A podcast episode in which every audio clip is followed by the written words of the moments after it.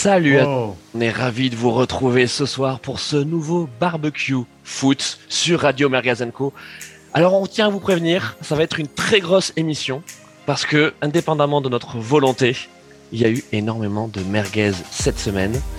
Euh, et pour justement tailler le bout de gras tous ensemble autour euh, de notre super barbecue, euh, les braises sont ardentes. Et on va passer, on va commencer par les petits nouveaux avec Anton Dageniscu, hein, pas facile, pas facile à dire, qui est en direct de, de, de la Beaujoire, hein, c'est ça mon Anton? Oui, c'est ça. Bon, bonsoir à tous. Merci pour votre accueil. Là, c'était vraiment la. Ouais, C'est ma première. C'est ma première, euh, un peu forcée par ces épices, euh, les épices de trop, quoi, qui font éclater la merguez. Euh, le food business, on en a déjà un peu marre. Là, c'est, là, c'était trop. Ouh là là, merci mon Anton. Et en tout cas, on remercie euh, les clubs, donc les 12 clubs qui ont été euh, à, l'initiative de, de la, de la Super League. On va beaucoup en parler ce soir, puisque vous voyez, vous avez réussi à faire sortir Anton de ses gonds et à venir participer euh, à ce barbecue foot. Donc merci à vous, messieurs. Au rang des, des, petits nouveaux, alors vous allez voir que euh, y a plein de gens qui vont nous, nous rejoindre pendant, pendant l'émission, donc je, laisse quelques, quelques surprises. Euh, on a également Kevin de Buon, ça faisait un petit moment que tu n'étais pas venu Kevin, et toi aussi, hein, la Super League t'a énervé. Salut Kevin.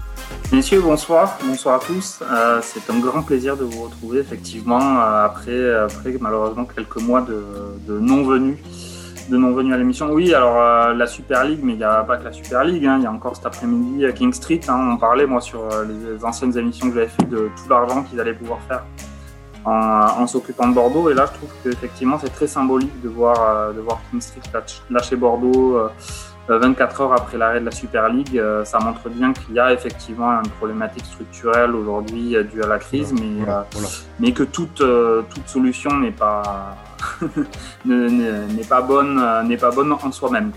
en Merci mon Kevin. Non mais merci mon Kevin. Écoute c'est super. Oui. En fait il se présente et puis il balance quelques punchlines. Donc c'est bien. Là on a vu on a vu des réactions déjà euh, parmi euh, parmi nos invités. Euh, on a également Denis, Denis de P2J qui nous fait le plaisir d'être là. Salut Denis. Salut tout le monde.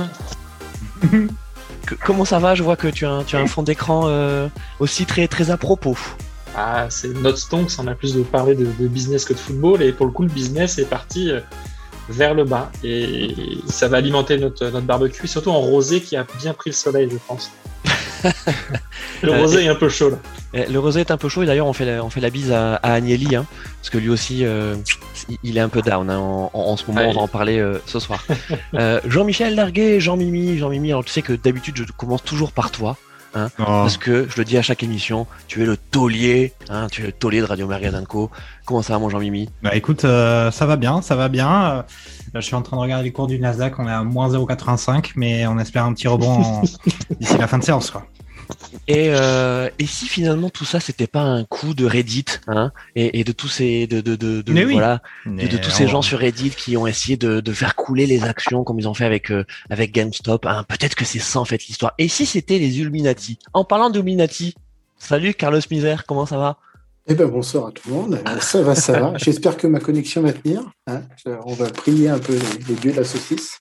Ouais. Et alors on va on va on pas prononcer en tout cas le nom de ton opérateur, euh, donc qui est en trois lettres. Euh, mais euh, Non, non, non, non. Alors c'est pas eux. C'est eux qui font du, euh, de la bonne merguez saucisse, mais euh, en fait euh, c'est c'est les responsables, mais c'est pas mon opérateur en plus. C'est Ah. euh, Ils sont c'est responsables. plus compliqué. Ils sont responsables, mais pas coupables. Mais pas coupable. D'accord. Les, les trois lettres te fibrent, mais c'est pas eux que tu payes en abonnement, donc c'est ça. pas- ouais. T'es vraiment Ouais, dans ouais, une situation compliquée. Ah, ouais. Ça. Et- mais et- Carlos, je pense que c'est un coup des Dijonais. Alors, que, alors Ah. effectivement c'est peut-être un coup des Dijonais, euh, mais euh, je sais que tu es rappelle- un supporter du FC Guignon. Ouais, et puis tu sais, on, rappelle que Carlos fait partie des, des rares abonnés de Mediapro, donc je crois qu'il n'y a pas de hasard non plus. Hein. Il paye, il paye toujours d'ailleurs. Il paye son abonnement et, le, et le dernier invité, en tout cas, de, pour débuter cette émission, c'est Jérôme, le roi du stade, euh, bah, qui commence à devenir un fidèle. Hein, euh, Jérôme, euh, qui nous suit euh, depuis euh, l'Autriche. Hein, c'est ça, tu es en Autriche, Jérôme? Ouais, ouais, je suis dans mon bureau, là, vous voyez. Moi, j'ai pas de fond d'écran parce que j'ai pas euh, des moyens d'avoir des fonds verts, etc. Donc, euh, j'ai, euh, voilà, un, un misérable rideau derrière moi. Mais voilà, je suis là. Euh, non, bah, je vais pas parler de Liverpool aujourd'hui pour, euh, pour changer, parce que bon, on a Kevin De Bruyne, hein, je vais pas lui faire cet affront, euh, voilà, aujourd'hui. Euh, non, moi, je veux, si je peux commencer tout de suite, je vais les parler, euh, de la Super League et de ce dont on a parlé, enfin de ce dont nous ont parlé euh, les défenseurs de cette Super League, c'est le modèle américain. Mhm. C'est-à-dire, euh, ils sont venus en nous disant, ouais, vous allez voir, on va faire une Super League, ça va être la NBA, parce que bon, je sais pas du tout ce que c'est que la NBA, mais ils présentent ça, ils ont dit, ça va être la NBA française. Et en fait, moi, je voulais revenir là-dessus en disant que, euh, on, enfin, je sais pas si eux euh, nous vendent ça comme ça, euh, en sachant que qu'est la NBA, mais en fait, euh, ça n'a rien à voir avec la NBA, en fait, quand on regarde. Parce que le sport américain, vu... Alors, ce qui est assez amusant, parce que là, on parle de King Street aussi, qui a euh, fait couler Bordeaux. Et en fait, les Américains n'ont pas du tout la même... Euh, n'envisagent pas du tout le sport en Europe comme ils l'envisagent aux États-Unis, en fait. C'est-à-dire qu'aux États-Unis, euh, je pense qu'il y a des amateurs de NBA ici, la NBA n'est pas du tout euh, organisée comme les, euh, les clubs euh, de foot en Europe. La NBA, c'est euh, c'est des tours de draft, c'est-à-dire que chaque équipe, l'équipe qui est placée plus bas, a le droit de recruter le premier joueur disponible, enfin le, le, le, le joueur qu'elle veut Mhm. en fait. On commence par le bas et on remonte. Parce qu'en fait, euh, aux États-Unis, le, le sport est, enfin, la compétition sportive est vécue comme telle que chaque équipe euh, doit pouvoir gagner la compétition. Donc, on n'est pas du tout dans le même modèle chez nous, c'est-à-dire que au, départ, euh, les, leur ligue fermée, c'est-à-dire que toutes les équipes, potentiellement, hein, toutes les équipes de la ligue de NBA, par exemple, doivent pouvoir arriver euh, jusqu'à euh, jusqu'au playoff et jusqu'à la finale, en fait. Et en fait, que vendait la Super League, c'est pas ça du tout. En fait, la Super League, elle vendait le club, enfin, les, meilleurs clubs, disons. Il y a quand même Arsenal dedans, ça me fait beaucoup rire, mais euh, les meilleurs clubs d'Europe qui se qui se battent entre eux. Quoi. Et c'est pas du tout euh, l'idée d'avoir euh, tous les clubs au même niveau, c'est-à-dire qu'ils vont pouvoir recruter des joueurs de manière à peu près égalitaire et euh, de pouvoir après faire la compétition euh, à peu près au même niveau. Euh, Alors non mais alors merci euh, merci Jérôme et effectivement tu tu tu mets le doigt donc sur euh, sur en tout cas le le- l'origine de, de de ce projet de Super League euh, qui est de euh, de s'inspirer voire même de s'aligner euh, sur le sur le modèle du du sport américain. Alors bah, c'est-à-dire les ligues fermées. C'est-à-dire Je la ligue fermée, je- c'est Je suis- voilà. je- honnêtement, je suis pas vraiment sûr que ce soit ça leur objectif au départ. hein. Euh, là, ils ont ils ont sorti ça pour euh, essayer de le faire comprendre, on va dire, à- aux consommateurs ou aux consommateurs, comme dit Jean-Michel Larguet, moyen. Mais euh, ils avaient même pas en tête de se dire, au contraire, hein, ils- je pense qu'ils ils sont au fait, hein, ils sont au fait de tes, de tes remarques, Jérôme. Oui, ça marche? vas-y vas-y mon Kevin. Ouais. Ils sont en fait de tes remarques, hein, Jérôme. Je pense que effectivement, ils, le savent très bien. Là, l'idée, euh, l'idée, euh, elle était claire. Hein, c'est que Fiorentino Pérez, Juan Laporta, ils ont, euh, ils ont des dettes qui sont abyssales. Ils sont pas sûrs que l'État espagnol d'une part, le, la mairie de Barcelone d'autre part, les rend flous comme ils l'ont déjà fait et comme c'est déjà arrivé avec la crise. ils ont peut-être d'autres chats fouettés, peut-être l'État espagnol et la, et la mairie de Barcelone. Et donc, il leur fallait trouver des solutions rapides et euh, efficaces en termes de, en termes d'ajout d'argent. Donc, euh, ils ont, ils ont réfléchi à un système où il y aurait plus qu'eux qui gagneraient de l'argent, parce que comme le dit Florentino Pérez, c'est quand même une honte que euh, des gros clubs comme eux puissent perdre de l'argent sur les transferts alors que les petits clubs en gagnent, quoi. Alors Mais il fallait bien finir, ça avec, bien en finir avec cette situation, mais abracadabrantesque. Et justement, Alors, là, le, Barça, le vient de, le Barça vient de, de communiquer euh, enfin suite à un peu euh, l'échec de la Super League. Et euh, ils, ils sont, euh, c'est assez ironique d'ailleurs, sur la même ligne que Florentino Pérez. Bien quoi. sûr. Mais Mm. Fiorentino Pérez a pris le Barça quand même en exemple, alors que en principe ils sont pas si s'entendre. Et euh, ce qui est assez fou, c'est que c'est même pas, c'est même- je pense que c'est même pas une question de gagner de l'argent, c'est une question de stabilité financière qu'ils mettent en avant. C'est gagner de l'argent, mais de manière stable et pouvoir de manière, j'imagine, avoir des revenus assez fixes, colossaux, pour pouvoir ensuite soit emprunter plus et faire un effet de levier en ayant des, des bases solides, en ayant des revenus assurés. Alors qu'en Ligue des Champions, ils n'ont pas ça, puisque bah, le Barça se fait éliminer en quart, enfin, pardon, même en, même en huitième. Enfin, c'est surtout une stabilité, surtout une stabilité financière qui leur permettrait de, de grossir, euh, Donc on est vraiment euh, dans un système qui, qui, voulait mettre en place, je pense, pour durer sur le, long terme. Alors, c'est vrai, mais vas-y, mon Carlos. n'a jamais, le sport n'a jamais été rentable. Euh, euh, euh, je crois qu'on est deux vieux en fait par rapport à tout le groupe de jeunes que je peux voir. les clubs de sport, c'était des, des, des, ce qu'on appelait les danseuses des entreprises. Vous, par exemple, moi, je, la GIA, c'était c'était le sponsor principal de, poulet, des hein. poulets loués. Oui. et le FC Guignon, c'était le sponsor principal de, de du GIN à, l'époque. C'est-à-dire que on savait qu'on allait perdre de l'argent à travers un club de sport, mais c'était, on va dire, une énorme publicité pour pour le, pour l'entreprise qui soutenait le, club. Donc, on savait qu'un club allait perdre de l'argent. ça fait que depuis quelques années euh, avec le système. Le premier club, c'était Dortmund qui est rentré en, en, bourse et qui a commencé à vouloir développer un système de rentabilité au niveau de, du sport. Mais le sport ne peut pas être rentable. Le sport, c'est l'indécision. C'est quelque. Bah, le, le, sport, un ballon qui roule d'un côté ou de l'autre, euh, si euh, un but qui est validé ou pas validé, qui te fait gagner la Ligue des Champions ou pas, euh, c'est ça qui est beau dans le sport. Non mais tu vois, pas... Oui, oui, mais là, tu parles, tu mélanges le, plaisir du sport et la rentabilité. Un mec comme McCourt, euh, ses thunes, il a bien gagné en achetant un club et en le revendant et en faisant une culbute euh, financièrement ultra avantageuse. On, vient, on vient, euh, à ce que disait euh, Jérôme était, était intéressant, c'est-à-dire qu'on veut appliquer une culture américaine qui qui est complètement différente de la culture européenne au niveau du sport. C'est-à-dire que euh, ce qu'on a créé initialement au niveau américain, on a, on s'est dit, on va fermer les ligues. C'est-à-dire que et encore, c'est quelque chose qui est quand même assez particulier parce que euh, on s'aperçoit qu'ils veulent, euh, même si les ligues sont fermées, ils veulent créer de nouvelles, de nouvelles équipes à chaque fois pour à peu près étendre leur marché. Mais euh, ça a été pensé initialement. Là, le, le, le problème de la Super League, c'est qu'on a on a créé quelque chose d'ouvert qu'on veut fermer maintenant, mais sans avoir les compensations de la fermeture. C'est-à-dire que, comme le disait mmh. euh, justement Jérôme, euh, le système américain était pensé initialement fermé, mais ils se sont dit on peut pas tourner toujours avec les mêmes équipes. Il faut qu'il y ait un brassage au niveau des champions.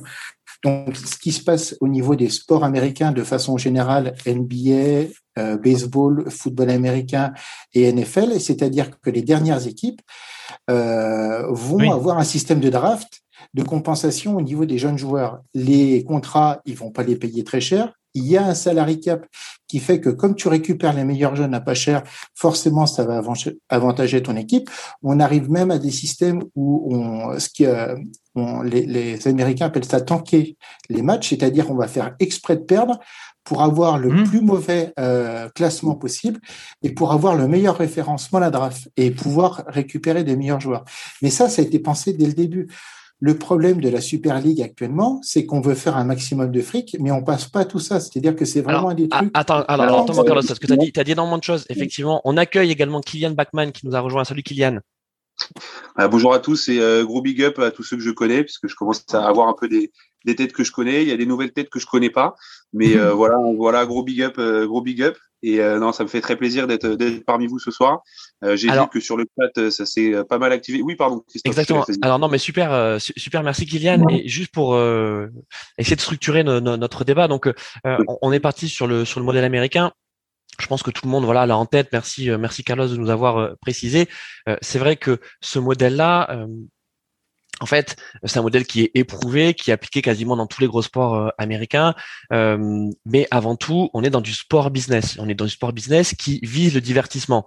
C'est-à-dire que le l'acteur principal là, c'est le consommateur ou le consommateur pour pour reprendre notre notre fan. Ah, j'y pense beaucoup actuellement non, Nasdaq au consommateur et. Non mais et, et, euh, qui rapporte, c'est bien. Et, et, en fait, euh, revenons à l'origine, en tout cas, de, de, de, cette création de Super League. C'est la, la, crise économique qui est en train de vivre euh, le, le, sport et en particulier les, les, les clubs de football euh, qui ont des problèmes de recettes. Euh, alors, les recettes, elles sont pas uniquement liées aux, fermetures des stades, mais elles sont aussi liées au modèle économique qui est sur, qui est basé sur le divertissement et comment ce divertissement on le rentabilise?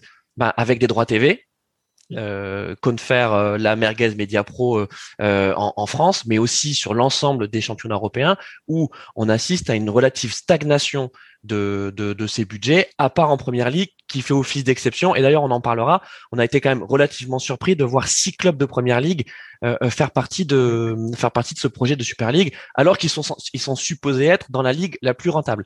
Kylian, sans oublier, sans oublier pardon, tous les mauvais investissements aussi n'y a pas que la crise, hein, c'est vraiment euh, une, un effet boule de neige de mauvaise gestion de l'argent, éventuellement d'argent où on pioche dans les caisses, notamment c'est Barcelone, les transferts où bah, on, on en fait l'argent des transferts, on en fait n'importe quoi, CF, c'est Barcelone avec l'argent des mains. Enfin, il n'y a pas que vraiment la crise. La crise, c'est vraiment le moment idéal pour le faire. Et, le contrat de Messi. Et, mais je suis d'accord avec Alors, juste Kylian, juste Kylian, euh, juste, Kylian. juste avant de, de, passer la parole à Kylian, excuse-moi. Euh, Vas-y, Je voudrais rebondir sur tout ce que j'ai entendu. Parce que je voudrais finir sur mon idée des sports américains. Tu parles de divertissement dans le sport américain. Euh, je, je, reste sur la NBA parce que c'est quand même euh, l'exemple qu'on nous a donné, hein, typique de la NBA. Parce que c'est quand même euh, la ligue, euh, la ligue, comment dire, fermée qui fonctionne le mieux aux États-Unis. Bon, il y a la NFL, mais c'est encore autre chose. Mais je veux dire, le modèle de NBA, c'est quand même ce qui fonctionne le mieux. Et on peut pas parler que de divertissement parce que la, la NBA, c'est quand même la NBA qui qui donne le tempo euh, dans, sur le basket mondial. Je veux dire, c'est la ligue où tout joueur de basket veut aller jouer, c'est la NBA je dirais, c'est comme euh, le championnat italien dans les années 90. Oui, non, mais Jérôme, il y a, y a, y a une puissance, évidemment, il y a une puissance. Dans les années 2000, non, non, mais je veux dire. Il y a une puissance sportive également. Non, mais je veux finir là-dessus en disant que c'est pas seulement, c'est pas seulement un divertissement, c'est un sport et un sport de très haut niveau, euh, justement depuis très longtemps. Hein. Le NBA, c'est c'est vraiment ce qui domine le basket mondial au niveau du sport. C'est, tu peux pas dire que les meilleurs joueurs jouent en NBA, à part bon. Euh, oui, mais Jérôme, le espagnol, Yougoslavie. Et, ce que je veux finir, c'est là-dessus, c'est de dire que dans le foot, justement, euh, le modèle qu'on voudrait impliquer, euh, que voudrait prendre sur cette ligue américaine, qui, qui n'a pas du foot mais qui est du basket, qu'on voudrait modéliser sur notre euh, modèle européen, ça ne peut pas fonctionner.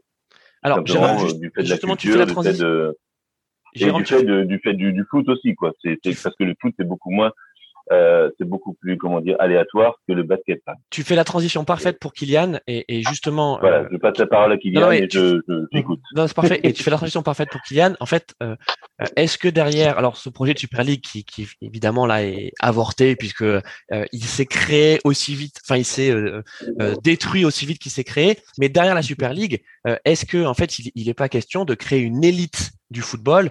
Euh, Jérôme le, en parlait de la NBA qui a créé une élite du basket. Est-ce qu'en fait le, l'avenir du football européen, c'est pas d'avoir, alors je sais pas si c'est une ligue fermée, mais en tout cas d'avoir les meilleurs clubs, c'est-à-dire les clubs les plus puissants avec les meilleurs joueurs euh, qui ont la, la, plus grosse marge financière, euh, ce qui n'est pas encore le cas aujourd'hui. Alors, je, je, vais me permettre, hein, je, je, voudrais juste, je vais, je vais dire trois choses très différentes. Je vais poser trois merguez, donc juste laissez-moi terminer. Après, je pourrais vous laisser, il n'y a pas de problème.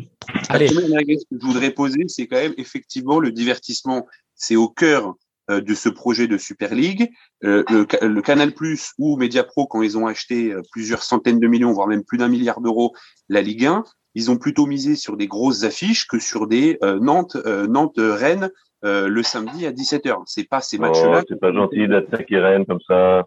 C'est, j'ai des merguez. Attendez, après. La deuxième chose qui est pour moi importante, c'est que nous n'avons même pas laissé la Super League se créer pour voir ce que ça pouvait, entre guillemets, donner.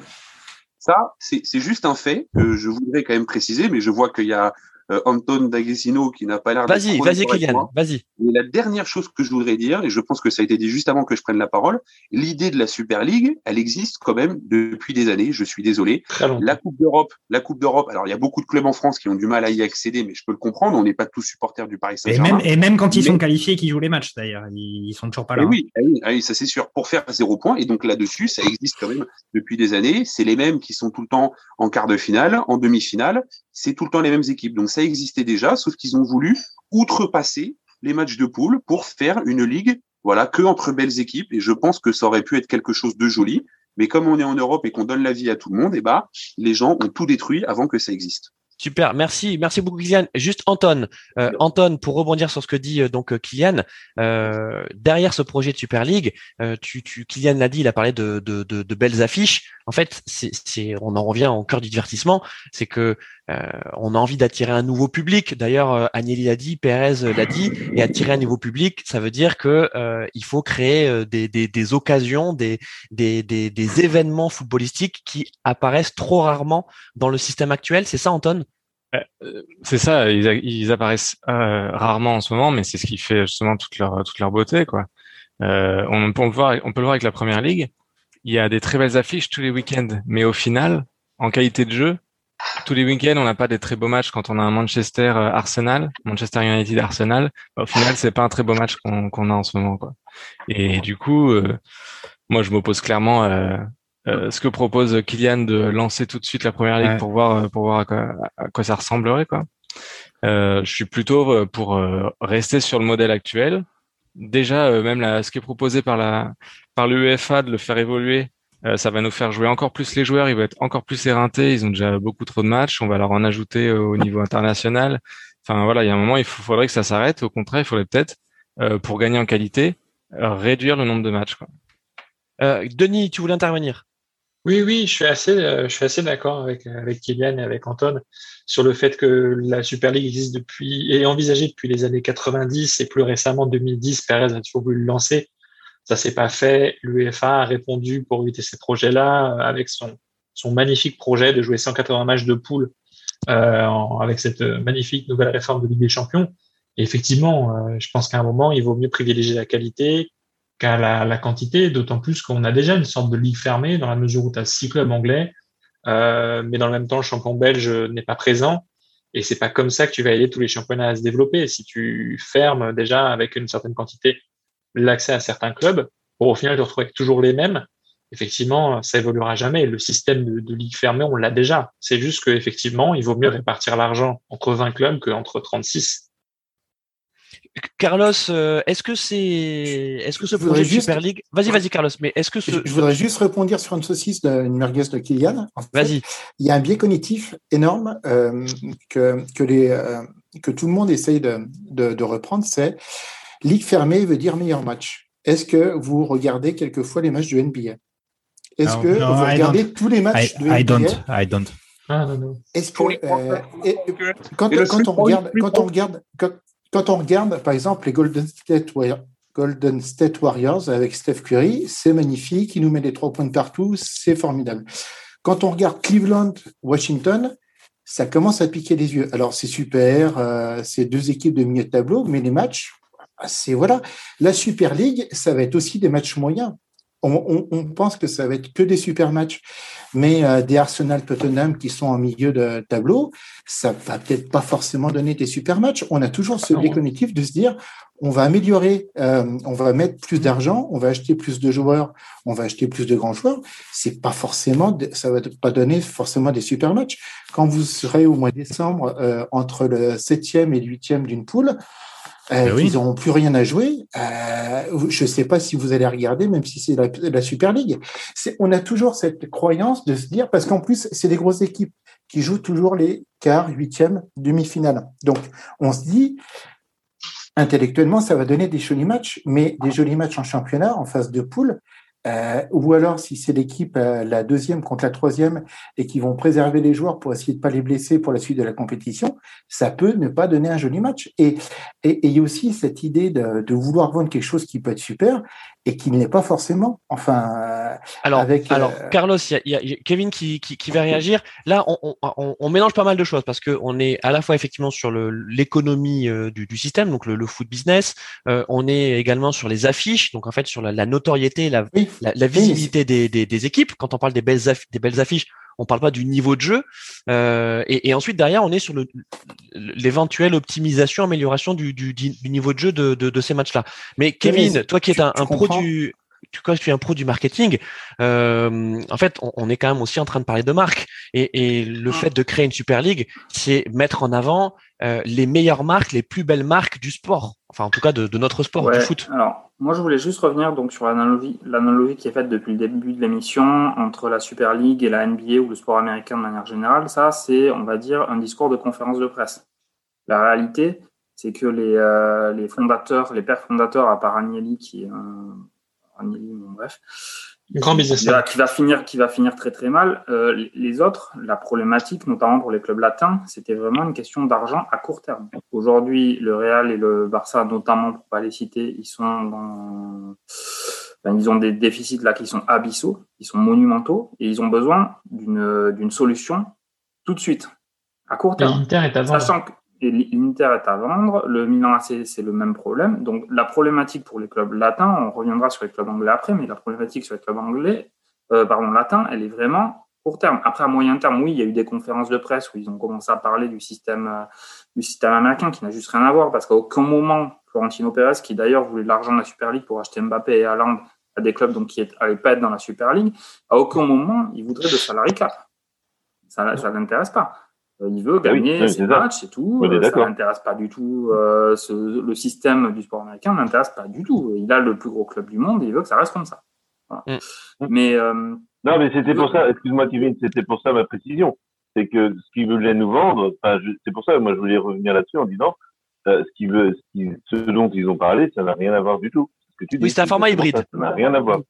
Bah, c'est pas un format hybride. ils, avaient ils ont besoin d'une solution euh, maintenant tout de suite et ils ont sorti là pour le coup une énorme merguez du chapeau, même si, comme vous le dites, c'est quand même une, euh, une, idée qui germe depuis des années. Là, clairement, vu comme ça a été mené, c'est sorti du chapeau euh, parce qu'ils avaient besoin d'une solution tout de suite. Et à la limite, l'épidémie de Covid, c'était la, entre guillemets, la bonne excuse.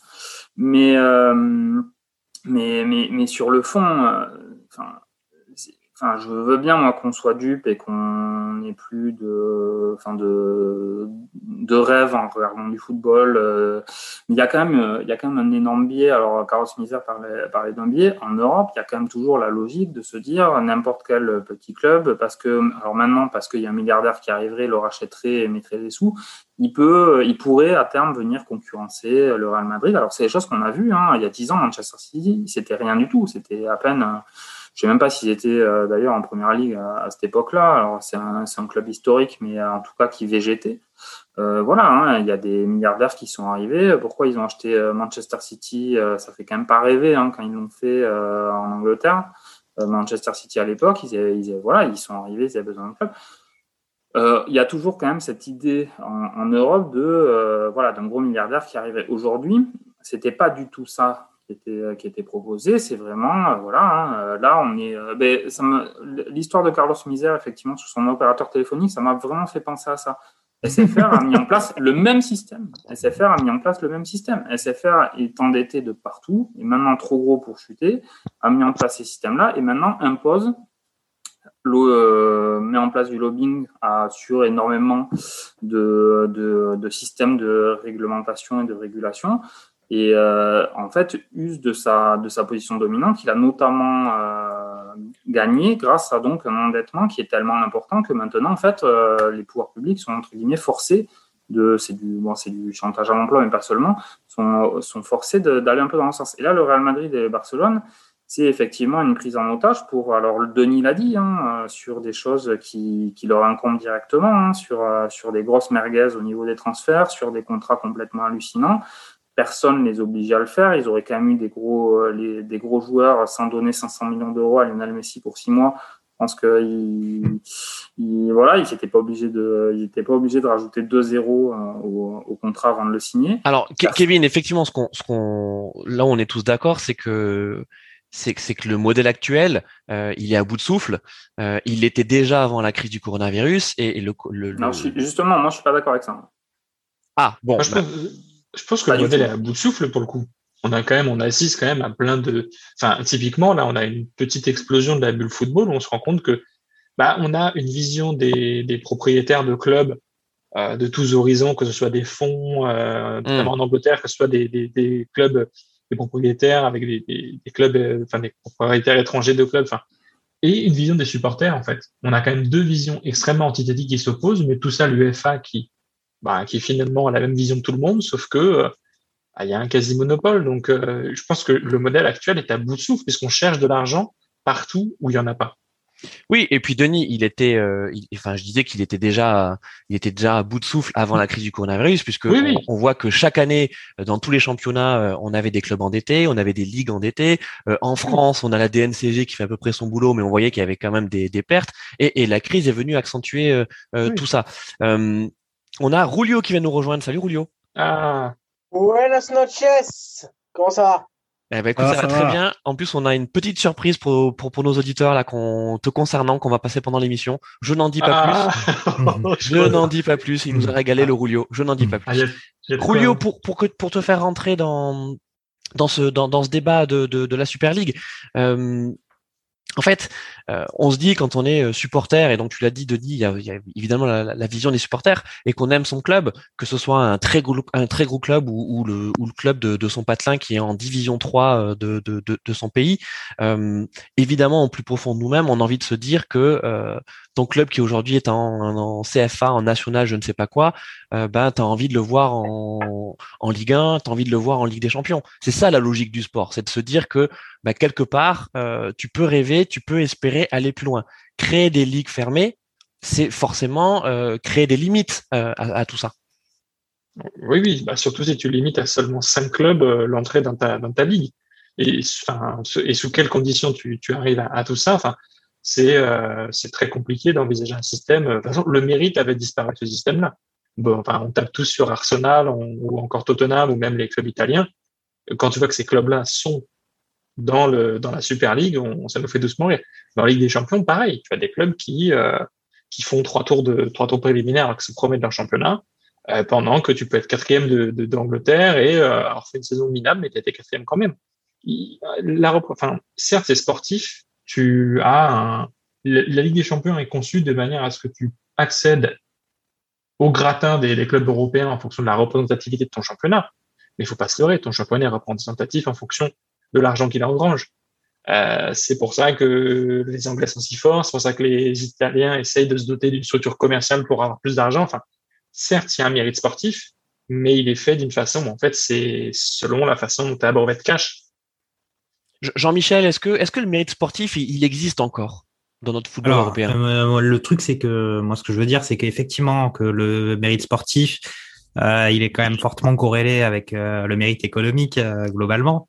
Après, ce qui se passe avec la Super League et pourquoi ça a vraiment indigné, en tout cas moi et, puis d'autres, hein, c'est que bah, il est évident que le mérite sportif, il a il, disparaît complètement avec la Super League. C'est une rupture, on va dire ontologique du football euh, qui se fait avec un, un, une création pareille. C'est que là, clairement, c'est une ligue fermée avec des clubs qui sont là sur, qui sont sélectionnés sur des critères qui ne sont pas véritablement sportif. Donc, euh, on peut même plus rêver au petit poussé euh, qui peut arriver à faire quelque chose, même si on sait bien que euh, c'est pas ce qui se passe ou c'est mm. extrêmement rare, mais on sait que là, avec ce système-là, ça sera de facto impossible. Après, voilà, pour continuer ce que disait, pour poursuivre ce que disait Kylian, moi, je propose qu'on fasse une Coupe du Monde, parce que je suis au Nasdaq aujourd'hui, donc je pense à ça. je propose qu'on fasse une Coupe du Monde de la FIFA avec seulement les, les pays du G20 parce qu'à un moment donné, je veux dire, il y en a qui bossent oh. et puis les autres, ils, tu vois, ils branlent rien. Et donc, euh, il y a que les pays du G20 qui participent à la Coupe du Monde. Et puis comme ça, au moins, on sait que, on sait que ça sera bien organisé, quoi. Voilà. C'est surtout qui paye. Ouais. Euh, euh, Anton, est-ce que euh, bon, donc on a bien compris que ce, ce projet de Super League, il, a quand même fait fait pchit, mais mine de rien, est-ce que ce projet-là euh, et puis ce, côté un peu blitzkrieg quoi parce que ça, a été euh, voilà c'est on, a pu lire un peu les articles de l'équipe qui nous racontaient qu'il y a eu des conspirations euh, Agnelli qui apparemment a, été a joué l'hypocrite jusqu'au bout euh, avec euh, le, le, président de, de l'UEFA. Mais au-delà de ces histoires là est-ce que cette Super League c'était pas aussi commencer à préparer les esprits un futur modèle qui n'est peut-être pas celui de la réforme de la Ligue des Champions, mais un futur modèle qui s'apparenterait à cette ligue fermée. Est-ce qu'on va reparler encore de, cette ligue fermée, Super League ou pas, Anton bah, Clairement, je pense qu'au niveau des débats qu'il y a eu à l'UFA, euh, ceux euh, qui ont initié la Super League n'ont pas réussi à vraiment euh, imposer leur modèle, euh, on va dire démocratiquement. Du coup, ils ont voulu tenter le coup de poker de la Super League. Euh, ça fait un beau, un beau pétard mouillé. Hein. Je pense que euh, il y a pas mal de, de pigistes euh, qui ont fait des heures sup ces, ces, quelques, ces derniers jours pour au final un peu rien. Donc clairement, on montre que les Américains, JP Morgan, ils sont prêts à mettre des milliards sur la table pour appuyer ça. Donc, pour les prochains tours de négociation des droits télé, la pression va être énorme pour pour que l'enveloppe soit encore encore plus grosse, quoi. Mais... Jérôme, justement, enfin sur le sur le, ce côté euh, l'enveloppe euh, l'enveloppe qui sera qui sera plus grosse. Euh, on, on, voit quelques débats de niche qui qui nous disent qu'en fait le, parle de, de niche qui, est avec nous. Ou... Ah bah, je, je, parle de, de, de, niche, de niche, le, le niche. De niche, c'est c'est ça, bah non, mais hein. la référence est toute trouvée pour toi. Non, mais des débats de niche. Tu vas avoir des problèmes avec Martin là, si tu utilises ces, ces expressions. non, mais sur le sur, le fait que euh, en fait la valeur actuelle du, du football serait euh, serait sous sous côté sous euh, et, et, que derrière le football qui est le sport numéro un au niveau international pourrait être beaucoup plus valorisé qu'il ne l'est aujourd'hui. Alors là, ça a été fait maladroitement avec la Super League, mais, mais en fait, il y a un petit peu ça derrière, hein, Jérôme. Mais moi, ce que je trouve, c'est que ça sort, euh, en fait, il, elle sort exactement au bon moment, cette Super League. C'est-à-dire qu'on a la pandémie, donc on a des clubs qui ont besoin d'argent, mmh clair, euh, on va pas se voiler la fin. On n'a pas de supporters dans les stades, et ça, c'est important. Parce qu'on a vu, on a vu le lendemain, vous aviez, bah, euh, vous avez le, le message euh, euh, à Liverpool, hein, les supporters qui ont mis euh, RIP euh, Liverpool FC. Enfin bon, même si Klopp a été très mesuré dans ses, dans ses commentaires, mais les supporters tout de suite ont dit, bah, le, le football est mort. Euh, le coup du quart à Chelsea, on voit Petr Cech euh, qui dit mais non, laissez-moi passer. Euh, enfin, je sais pas, on a l'impression de voir la suite de, de Knitna avec avec Domenech laissez passer le quart, euh, vous inquiétez pas, je vais défendre vos intérêts. Et Chelsea tout de suite qui dit bah non, nous ça y est, euh, nos supporters sont pas sont pas avec nous, euh, on s'en va. Et je pense que c'est ces gens qui ont des enfin, qui ont pensé la Super League, notamment Agnelli, euh, qui a quand même dit c'est on retire la meilleure compétition du monde. Enfin, il a parlé de la meilleure compétition du monde, hein. Même pas mhm. de foot, hein, la meilleure ah. compétition ah, du monde. Mmh. Mieux que mieux que Colanta. Mmh. Ouais, non mais mieux que chef aussi.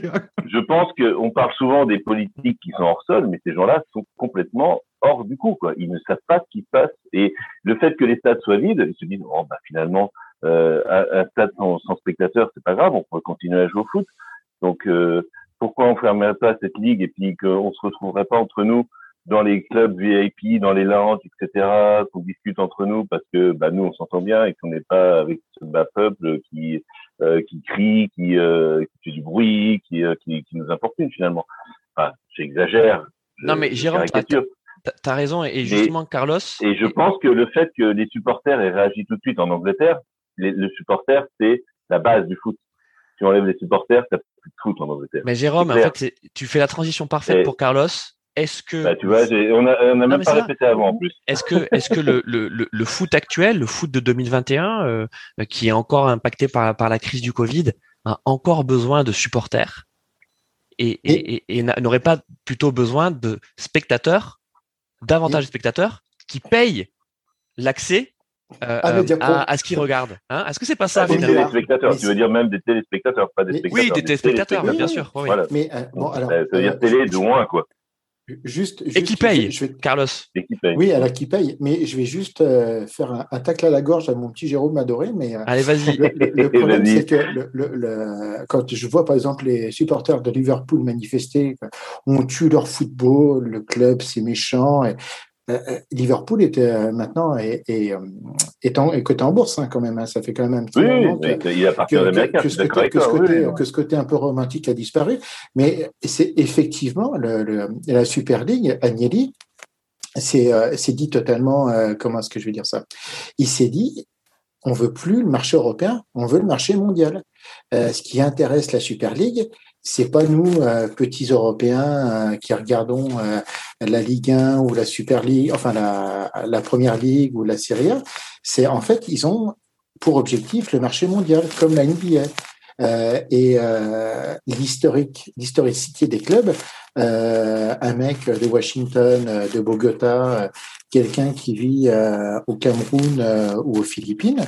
La différence entre Manchester, euh, Milan, euh, lui, euh, s'en Je suis fiche. pas d'accord. hein. Il va, il va voir, il va voir, Moi non il va voir. Non, il va- je suis pas du, je suis pas d'accord avec toi. clubs-là Karl. ces je clubs-là pense- font je beaucoup pense de maillots à que pour-. Moi, pour moi, c'est factuellement faux, ça. Parce que pour Je- avoir un peu voyagé, tu vas par exemple en Asie, Il y a il les y a maillots des de villes Beckham entières, partout. des villes Ouais. entières qui supportent un club, pas l'Angleterre du foot. T'as- tu vas au Vietnam, les mecs ils sont fans de Manchester United dans un bled, tu sais pas pourquoi. Le bled mais- plus loin, c'est Chelsea, tu vois.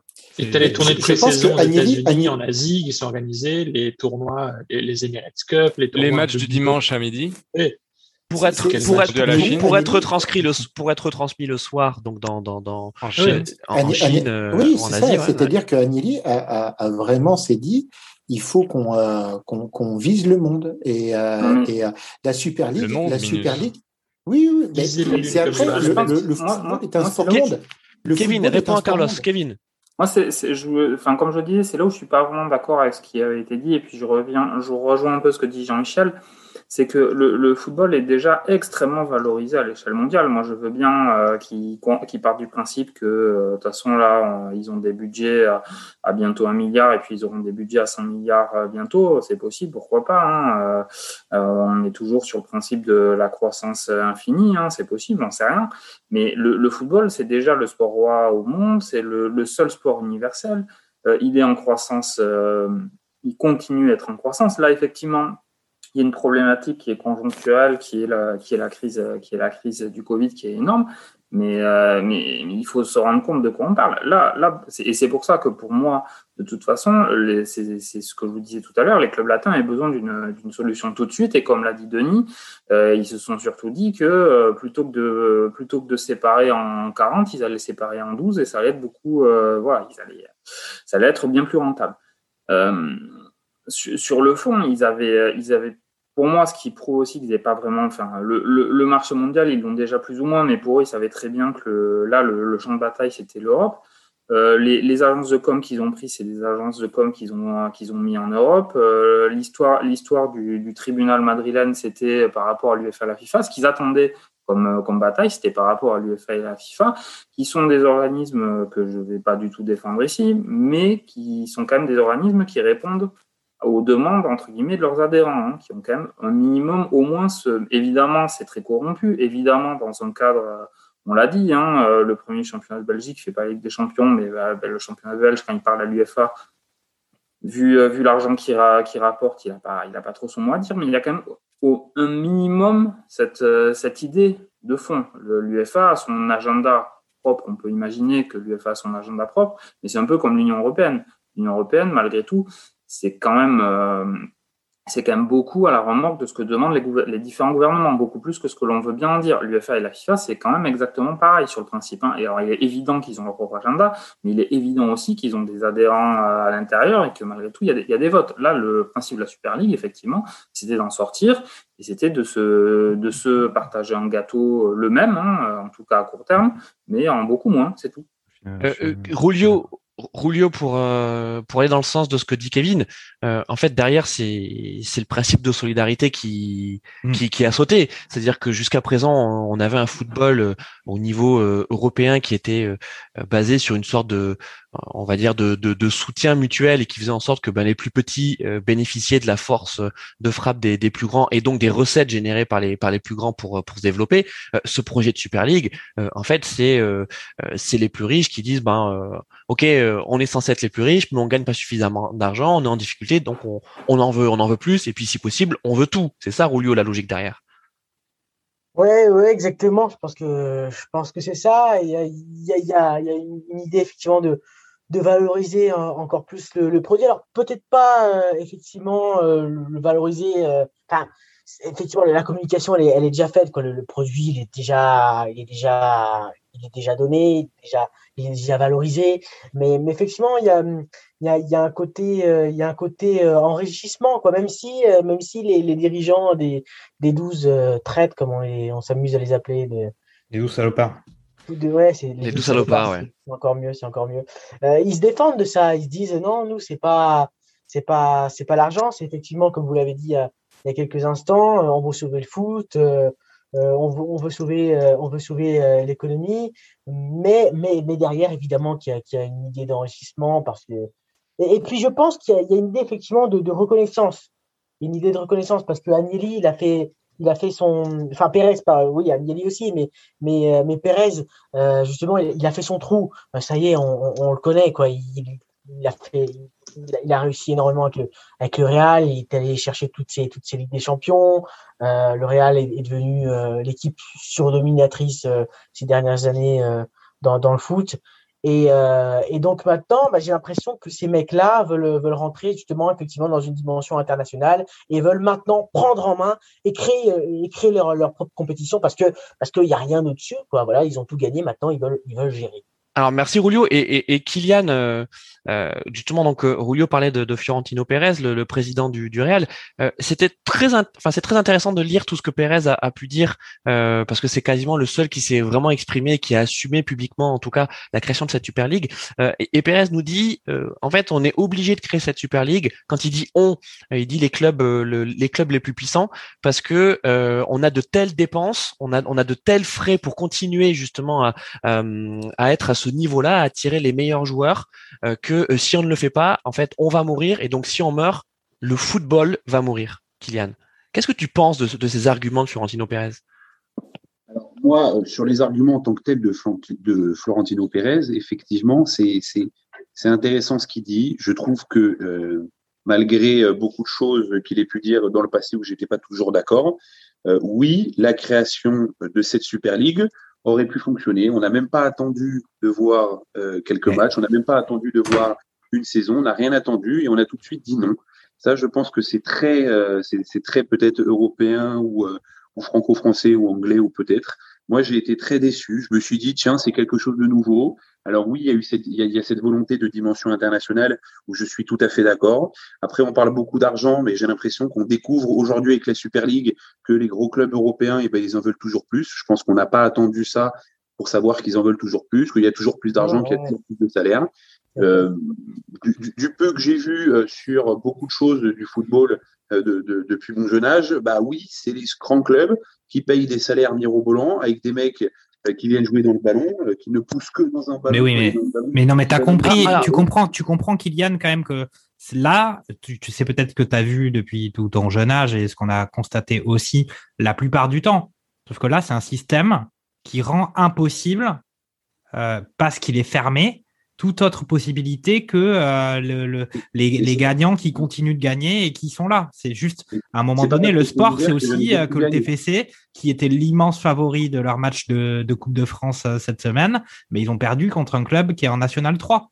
Mais on parle de la c'est quand même ce, truc-là, ça, ça, ça n'existera absolument plus. Enfin, je veux dire, tu le comprends ça quand même. Jean-Michel, juste que, ce que ce que voulait dire euh, Kylian, bah, j'essaie de de, de, de, traduire parce que non, mais c'est bien, il faut qu'il y ait du débat. On peut, on, effectivement, on n'est pas tous d'accord et c'est et c'est normal et c'est et, c'est très sain.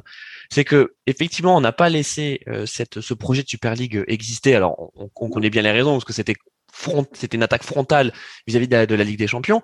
Mais on peut se dire qu'en tout cas, une Super League avec euh, ces 12 clubs, éventuellement 15, 20 gros clubs européens, sur le papier, pour tout fan de foot, c'est alléchant. Ça fait envie. Oui. Non, ça qui vient. non, non, ça fait pas envie. Termine, termine. Juste termine là-dessus. Euh, j'ai l'impression que euh, le, et, les arguments qui sont lâchés où je ne suis absolument pas d'accord, c'est pas parce que c'était ouvert que forcément il y avait d'autres clubs qui gagnaient. Si on reprend les 35 on, a, on, a déjà, on a déjà dit ça. Mais ça laisse des chances. Ça laisse des chances. Là, ton système, il le rend impossible. Carquefou bah. n'a jamais gagné la Ligue des Champions. Attends, mais... je... Et Arsenal non, plus. Hein. Ben oui, mais ils sont allés en finale. Ah, mais Nottingham Forest, il y a, même, il y a 40 ans, 50, ils gagnaient la Ligue des Champions. Les, et Reims, deux fois de suite. Manchester City, Manchester City, c'était rien du tout. Il y a juste les amis dans l'ordre. Dans l'ordre, on va faire Denis, Anton, Julio et Jérôme. Allez, Denis. Oui, alors je, vais rejoindre euh, Kylian sur ce qu'il disait sur euh, Fiorentino Pérez. Si Fiorentino Pérez dit que le foot est en péril, c'est qu'il l'est en péril. Mmh. Et qu'il y a un besoin urgent de cash et que si, euh, enfin, le mec qui ramasse le Real Madrid à, à la petite cuillère, il leur dresse bien et il en fait des trucs de fou avec les Galactiques, il gagne les Ligues des Champions d'affilée. Enfin, voilà, c'est, je pense, un très très bon businessman. Euh, maintenant, la solution de facilité, facilité, ça a été cette Super League qui était quasiment ficelée de A à Z et parfaitement parce que comme vous l'avez Ah, on a perdu Denis. Denis, on, t'a perdu.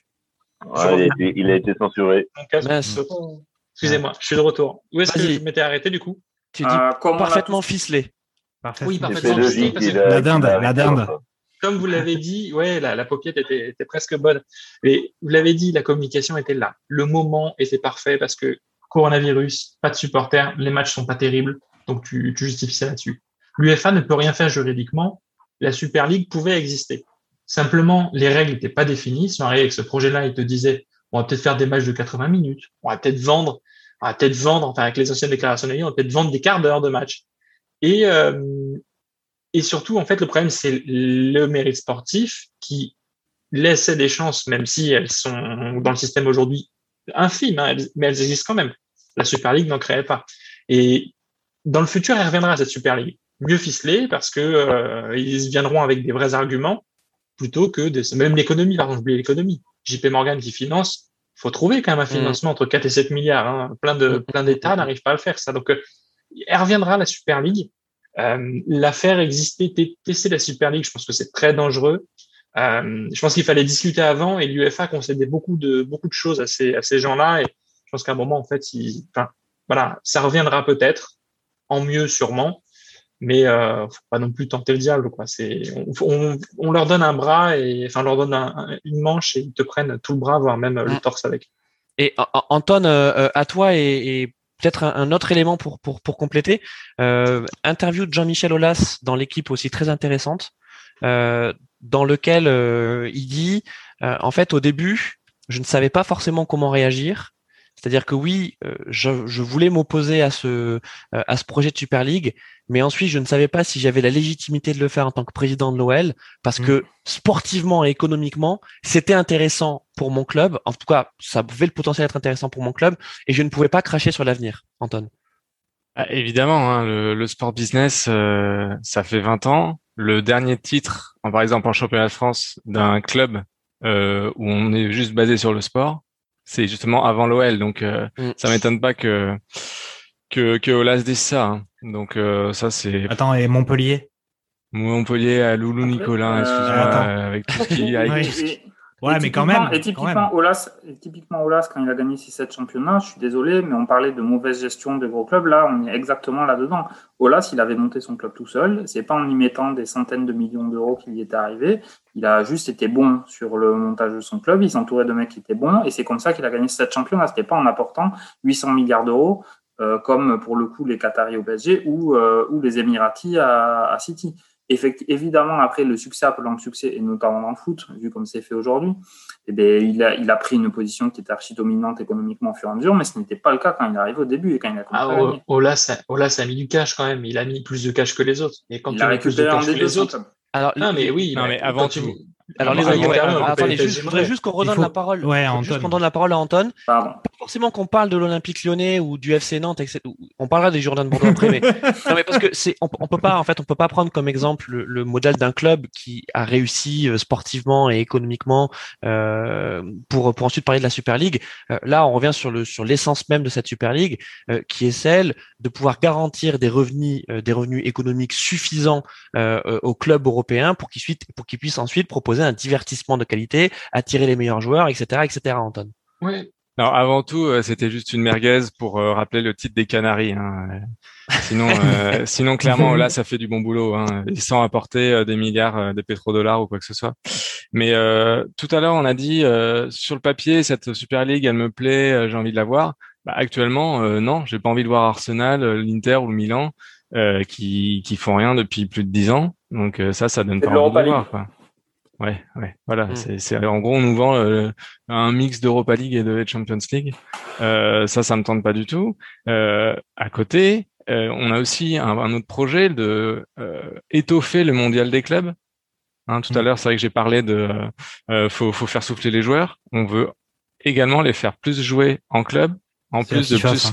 Ouais, c'est ça. C'est la FIFA, la mm. FIFA qui vont bien sûr s'opposer à la super à cette Super League, quoi. Mais Non, moi, ce qui me, ce que je trouve, euh, ce que je trouve dommageable, c'est le, c'est, c'est cette histoire. euh, avec, tu peux- par exemple, euh, est-ce que Mourinho a été licencié euh, au final à cause de cette Super League? Est-ce que, euh, est-ce que derrière, Non, la- la- c'est bon. Il aurait communiqué Mourinho. pas. Mourinho, il s'est fait Mourinho, il s'est fait virer parce qu'il est nul, c'est tout. Antoine- parce qu'il avait défendu euh, le contre-argument de la Super League. Pour moi, qu'il l'aurait dit en disant Je me suis fait virer parce que j'étais contre la Super League. Non, Il bon, dit. Non, il aurait pas, il est il peut-être aurait- il encore aurait abasourdi. Le, timing, aurait le dit- timing est quand même un peu, un peu Non, mais il aurait dit, il aurait dit, Bon, il est nul. je voulais défendre le football du peuple et je me suis fait virer Ah. par des vilains capitalistes. Exactement. Le il Qui me et- versent des gros chèques à chaque fois qu'ils me licencient pour mauvais Et puis il résultats. a quand même gagné, euh, il a quand même gagné plus de titres que les 18 autres, que les 19 Oui, autres non, non, on managers l'a- de la Et première ligue. fais virer Euh, à 27 C'est Mourinho, la dernière ça fois fait qu'on a 11 ans. gagné, euh, Ça la Ligue des 11 ans. Champions avec un petit club. hein. Alors attendez les amis, les amis, les amis, les amis, les On embrasse, on embrasse José parce qu'on sait qu'il nous écoute. On t'embrasse, on pense à toi. On- on-. On n'a aucun doute sur le fait qu'il va Non, moi club pas, non, personnellement, non.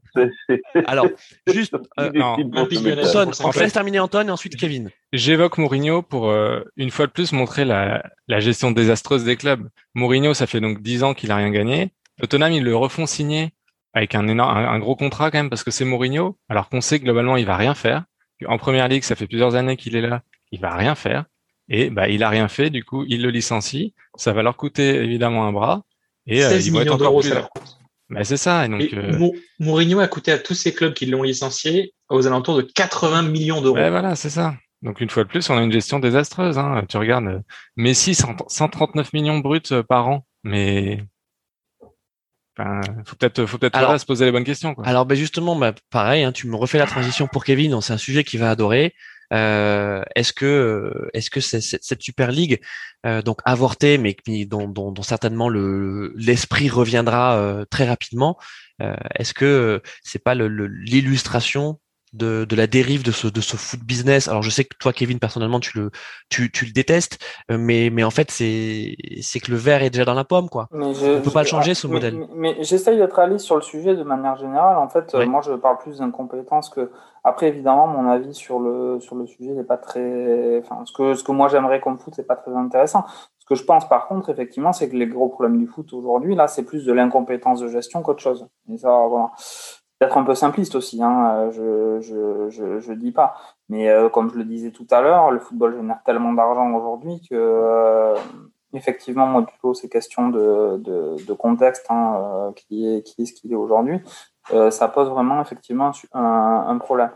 Euh, on peut passer à quelqu'un d'autre, s'il te plaît euh, Oui, oui, bien sûr, bien sûr, bien sûr, bien sûr, mon, mon Kevin. Euh, attends, hop, on lui désactive son micro parce qu'il est en train d'être d'être sollicité. Jean-Mi, Ouais, moi, c'était juste pour dire que bah, moi, je considère qu'ils ont quand même tenté de faire une OPA sur le foot, avec euh, pour être en désaccord avec ceux qui l'ont dit sur l'expansion encore possible du football à l'international. Pour moi, ça commence à faire longtemps que le foot est répandu à l'international, en tout cas le foot européen et la Ligue des champions en particulier. Les grands joueurs du monde entier viennent en Europe depuis que en fait le football est un, un sport véritablement professionnel et veulent venir jouer la Ligue des champions et c'est pas depuis euh, depuis le foot business à outrance depuis quelques années, ça fait 20, 30 ans. Enfin, en tout cas, moi, depuis que, depuis que, depuis que je suis en âge de regarder la télévision, donc euh, Depuis ton plus jeune âge. depuis mon plus jeune âge, euh, qui, qui, enfin, on- voilà quoi. Donc, euh, je voulais juste euh, rappeler ça quand même. Et euh, pour moi, ils font une opéra sur le foot dans le sens où euh, Kylian est parti là, euh, mais euh, euh, le fait qu'ils prennent, euh, qu'ils créent cette ligue qui est fermée, au final, ils prennent l'argent qui était reversé à, en finale, euh, plein de clubs auparavant, ils le prennent et ils le gardent pour eux. Il n'y a plus de Oui. redistribution. Donc c'est quand quand même un fait, c'est quand même très important de préciser que pour moi, c'est pas une expansion qu'ils voulaient. C'est en gros, ils prennent le gâteau et puis ils, ils se le bouffent entre eux. C'est pas du tout le gâteau qui augmente euh, clairement. Ils veulent Ah. perdurer dans ce système qui n'est pas le bon, puisque forcément, l'argent que tu récupères, c'est l'argent que tu as obtenu du financement, donc c'est l'argent que tu as remboursé. Donc, encore une fois, tu, te refinances sur des dettes et ainsi de suite. Donc, déjà, tu es refinancé sur une mauvaise base. Et c'est des clubs qui perdent la main sur le football, qui n'ont plus d'hégémonie sur le football, parce que le vent a tourné, parce que d'autres clubs investissent, comme dans beaucoup d'endroits. Et au final, ces mecs-là, ben, ils ont le cul qui chauffe, la merguez commence à cramer, ils se disent oh là là, il faut vite qu'on trouve un autre système pour, il faut vite qu'on sauve nos fesses. Et la façon de sauver les fesses, c'est d'amplifier le, système néfaste actuel pour le mettre dans une coquille dans laquelle ça ne bougera jamais et où ils auront toujours au minimum 350 millions par saison dont ils seront abreuvés. Alors, on avait, alors on va, on va terminer ce, ce, débat. De toute façon, on y reviendra évidemment parce que cette histoire ne, ne fait que, que commencer. On va euh, terminer avec Jérôme, Carlos et Rulio. C'est parti, Jérôme. Alors, moi, je, je voudrais rebondir sur les sur, sur ces clubs là qui euh, parce qu'il y a plein de choses qui ont été dites. Et c'est vrai que la mauvaise gestion des clubs, c'est évident. Et quand Florentino Pérez dit oui, mais on a, euh, on, on, doit recruter des joueurs, mais cette bulle qu'ils ont créée, tu parlais de la bulle du foot, c'est comme la bulle immobilière. Tu fais monter les prix, tu fais monter les prix, tu fais monter les prix, et en fait, ils s'échangent entre eux. Enfin, je veux dire, ils s'achètent entre eux des joueurs qui valent des millions. Et tu remontes 20 ans en arrière, ces joueurs-là valaient 10 fois moins. On peut prendre de, de, de, comment dire, pardon. Je me rappelle, Denilson, Denilson euh, c'était un Airbus. Je me rappelle quand il a signé à, au Betis. C'était le prix d'un avion, euh, d'un avion en ligne. J'avais trouvé ça incroyable. Voilà. Et, et, on prend par exemple euh, ce, qui est, ce qui est cher à P2J, hein, Denis, euh, c'est le, le, recrutement de Zidane euh, au Real. C'est pour moi le recrutement typique. Voilà, euh, et, et, on en est, à, on en est à des années-lumière maintenant. C'est-à-dire que le recrutement de Zidane, qui était le galactique, hein, c'est le, le, le, meilleur joueur du monde à l'époque. Hein, je veux dire, c'est, pour moi, ça reste le meilleur joueur du monde. Hein, c'est une évidence, mais c'était le meilleur joueur du monde à l'époque et son recrutement était galactique. Mais maintenant, ça veut dire quoi? C'est rien. C'est un joueur, euh, un bon joueur de Ligue 1. Enfin, euh, enfin voilà, Jérôme, euh, galactique, euh, un recrutement galactique, on le connaît. Hein, c'est c'est Neymar, hein, c'est 225 millions d'euros. Hein. Non, mais c'était oui, 70 oui, millions. Voilà, bah, c'est ça. Mais qu'est-ce que c'est par rapport au recrutement de Zidane? Enfin, Je veux dire, pour moi, pour moi, Zidane est plus important dans le foot que Neymar. Hein. Je veux pas me mettre à dos des. Oui, non, mais c'est que attends, attends, Jérôme. Jérôme, juste, euh, quand, euh, quand le PSG va chercher Neymar à Barcelone, euh, donc en 2017-2018, il paie 225 millions d'euros. c'est, on peut dire, l'étalon maître de ce que vaut un, un, top 3 mondial dans le foot, quoi. comme comme Zidane valait 75 millions d'euros quand, le, quand, le, quand le Real l'a acheté. Oui, mais il y a une, inflation, c'est ça. Ce n'est plus du tout un rapport. Ce n'est plus du tout un rapport avec sa valeur c'est son prix par rapport à justement à des joueurs qui ont été surévalués au, fil des années. Euh, mm. et, et, justement, à créer une bulle, comme, comme on crée une bulle immobilière, comme on crée une bulle dans n'importe quel domaine, une bulle du football, où on augmente les prix parce que bah, à chaque fois, ah oui, mais ce joueur-là, ce joueur-là, ce joueur-là, et, et, on va dire, on va étalonner, on va toujours étalonner au, au plus haut. Et ils se retrouvent à avoir des déficits qu'ils ont eux-mêmes créés par rapport euh, à des, enfin, je veux dire, c'est des déficits qu'ils ont créés entre eux et se disent, ah ben, on va créer une Super League où on va finalement être entre nous et euh, créer, euh, créer de l'argent pour pouvoir recruter. Mais les gars, baissez les, baissez déjà les recrutements. Vous dites-vous, ben non, c'est plus à, c'est plus à 200 millions qu'on recrute un top joueur. C'est peut-être à 100 millions, c'est peut-être à 50. Jérôme, pour, pour passer la parole à, à, Carlos, euh, on n'est pas complètement d'accord avec toi parce que euh, et Carlos, tu, tu, tu, tu, vas aller dans ce sens, j'imagine. C'est qu'il y a également le, on parlait de gâteau, mais le gâteau c'est agrandi. Hein, le gâteau, il a gagné en épaisseur, il a gagné en, en saveur, en, en, en, taille. Euh, parce que euh, non mais quand on voit, non mais quand on voit tous les gros tous les gros transferts qui ont été beaucoup beaucoup de crème, mais tous les gros transferts qui ont été réalisés ces cinq dernières années, euh, on fait référence notamment à, euh, au, à la rentabilité de Cristiano Ronaldo au Real. Euh, Cristiano Ronaldo au Real avait été rentabilisé dès la, dès la première année en, en vente euh, en vente maillot, en merchandising. C'est quand même c'est quand même fou, Carlos. Donc on peut se dire que euh, en fait le l'argent il est là mine de rien. Donc c'est peut-être légitime de la part de ces gros clubs de se dire qu'on veut le sécuriser s'il est, s'il est là, pourquoi est-ce que, pourquoi est-ce qu'ils sont en déficit? Pour, euh, ah, Expliquez-moi. Je, je, suis moi, moi, je suis pas gestionnaire. Hein. J'ai juste, je gère juste un peu le, mon compte, mais je sais que euh, au bout d'un moment, euh, quand j'ai pas d'argent, euh, je vais pas demander, je vais pas essayer de m'acheter les trucs hors de prix. Au bout d'un moment, je, veux bien que Cristiano Ronaldo soit, soit, soit rentabilisé au bout d'un an par la vente de maillot, mais là, quand même, le, le, Barça, le Real, les gros clubs sont quand même en déficit de partout. Expliquez-moi la bonne gestion. Et je voudrais aussi, euh, parce qu'on a. Excuse-moi, Carlos, juste pour rebondir, Euh, pour un Ronaldo, tu as un Gareth Bale qui te coûte 90 millions et il te rentabilise quoi? Mais, oh, ben oui, mais je suis d'accord. Non, mais je vais dans ton sens. Hein.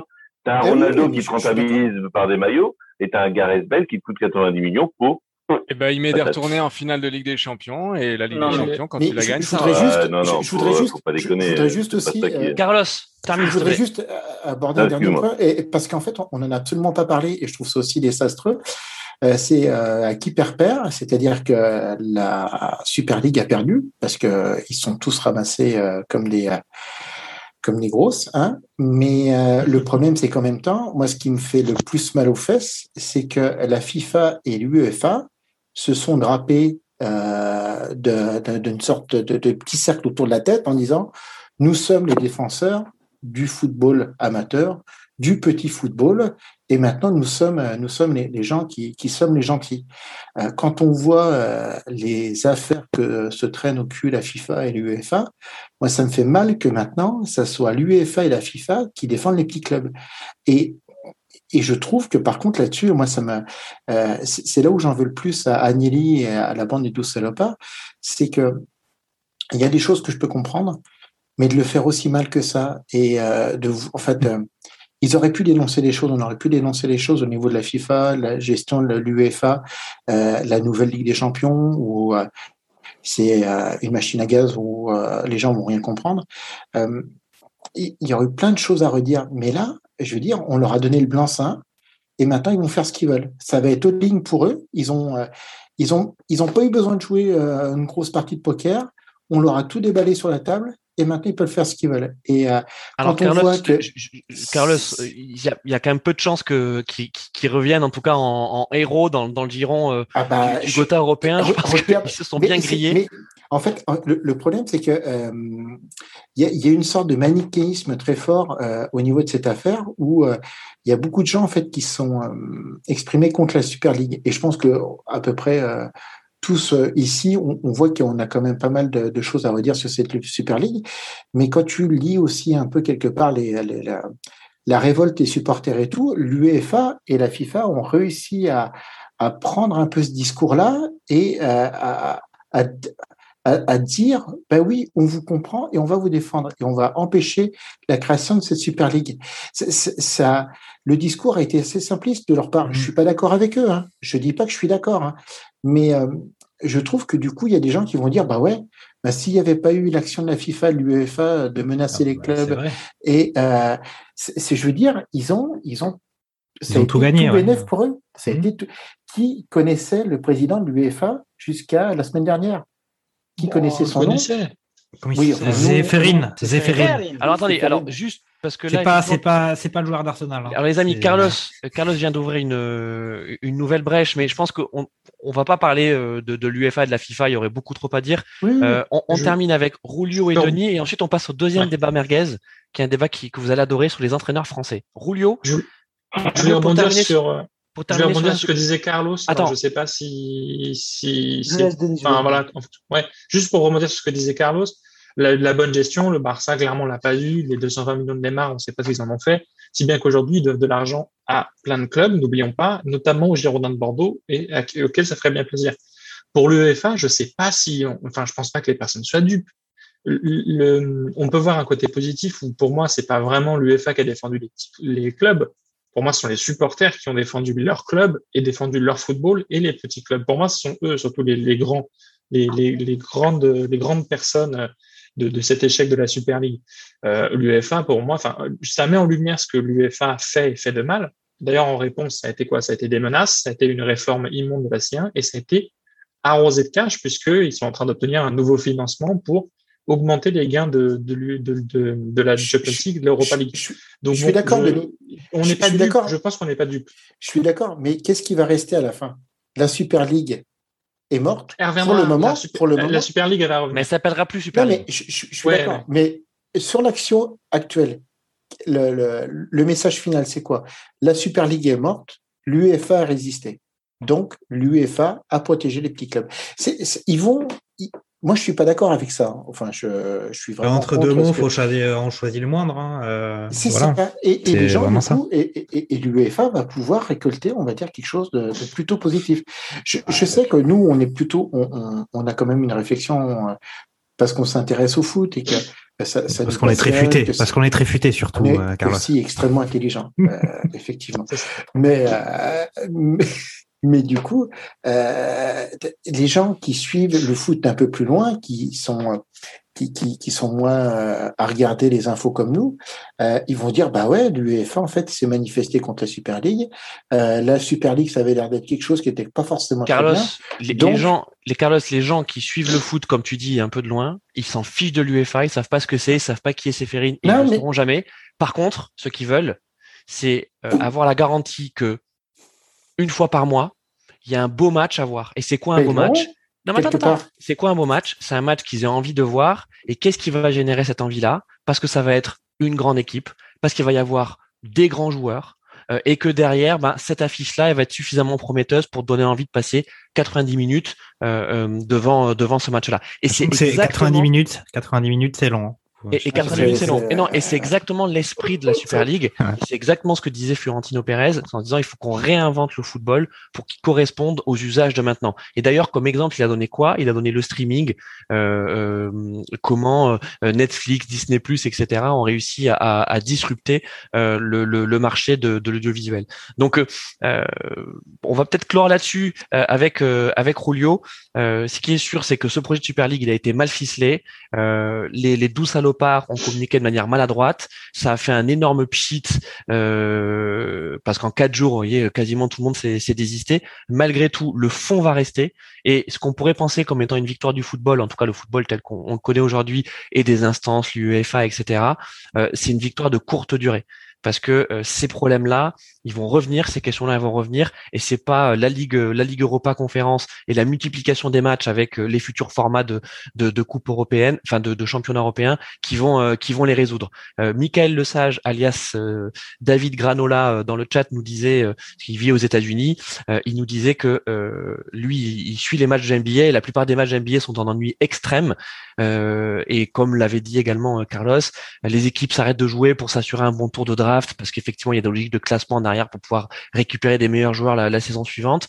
Et attention, les audiences de NBA se cassent la Ouais. gueule. Donc à Mais part tu- les gros matchs, Non, mais un truc qu'on n'a pas dit, un truc qu'on n'a pas dit, c'est ouais. que c'est le, le sport le, qui a le plus d'audimat aux États-Unis, c'est le sport universitaire. Oui. Euh, après, la NFL et la NBA, ils ont des, ils ont vendu leurs droits télé de prix de ouf, mais Ouais. c'est là où il y a vraiment le plus de passion, c'est sur le sport universitaire. il y a, où là, il y a où il y a le plus de supporters. Et encore une fois, on en revient à ce qu'on disait tout à l'heure, la différence entre supporters et téléspectateurs. Et, et- et Payant. si, si, si, si, si je peux juste. euh, Alors Carlos, non, mot. parce que c'est Rouilleux qui va conclure. Ah bah oui.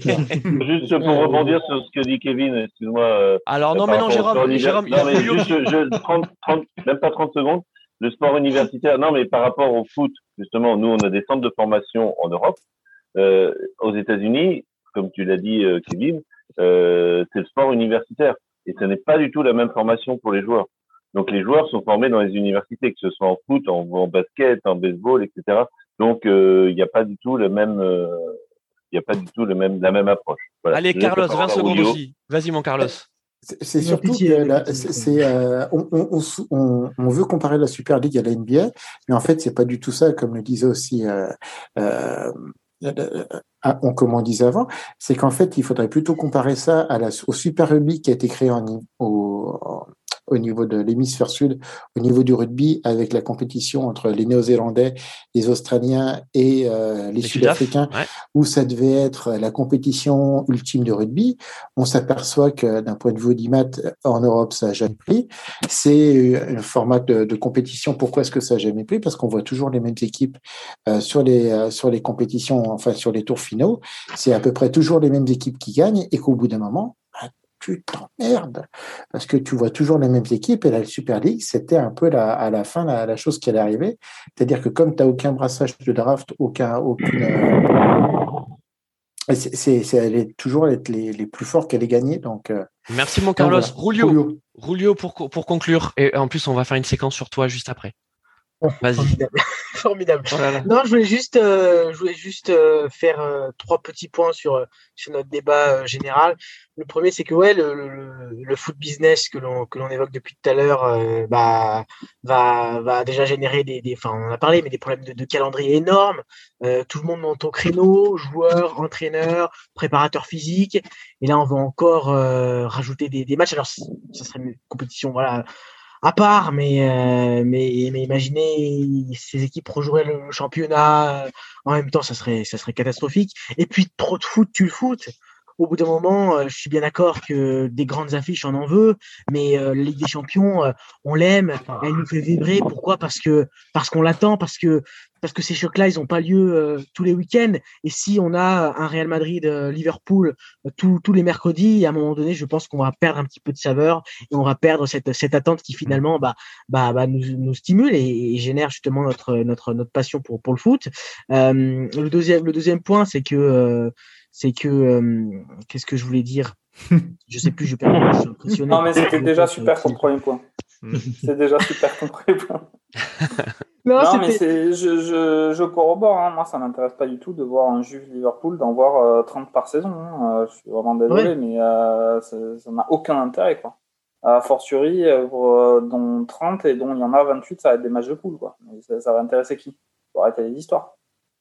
Ouais, et puis, et puis on est peut-être pas, effectivement, comme on disait, on n'est peut-être pas à l'abri de, d'un retour de flamme de, de cette Super League, quoi, parce que, parce que même l'UEFA euh, voulait, voulait l'instaurer, euh, on en a parlé, en, en 2019, euh, ce, ce, Séphérine y avait, y avait réfléchi, euh, et je pense que c'est aussi une histoire de, de, de position de, de parce que lui, ça ne serait pas non plus à son, à son désavantage que, que la Ligue soit, soit, soit resserrée.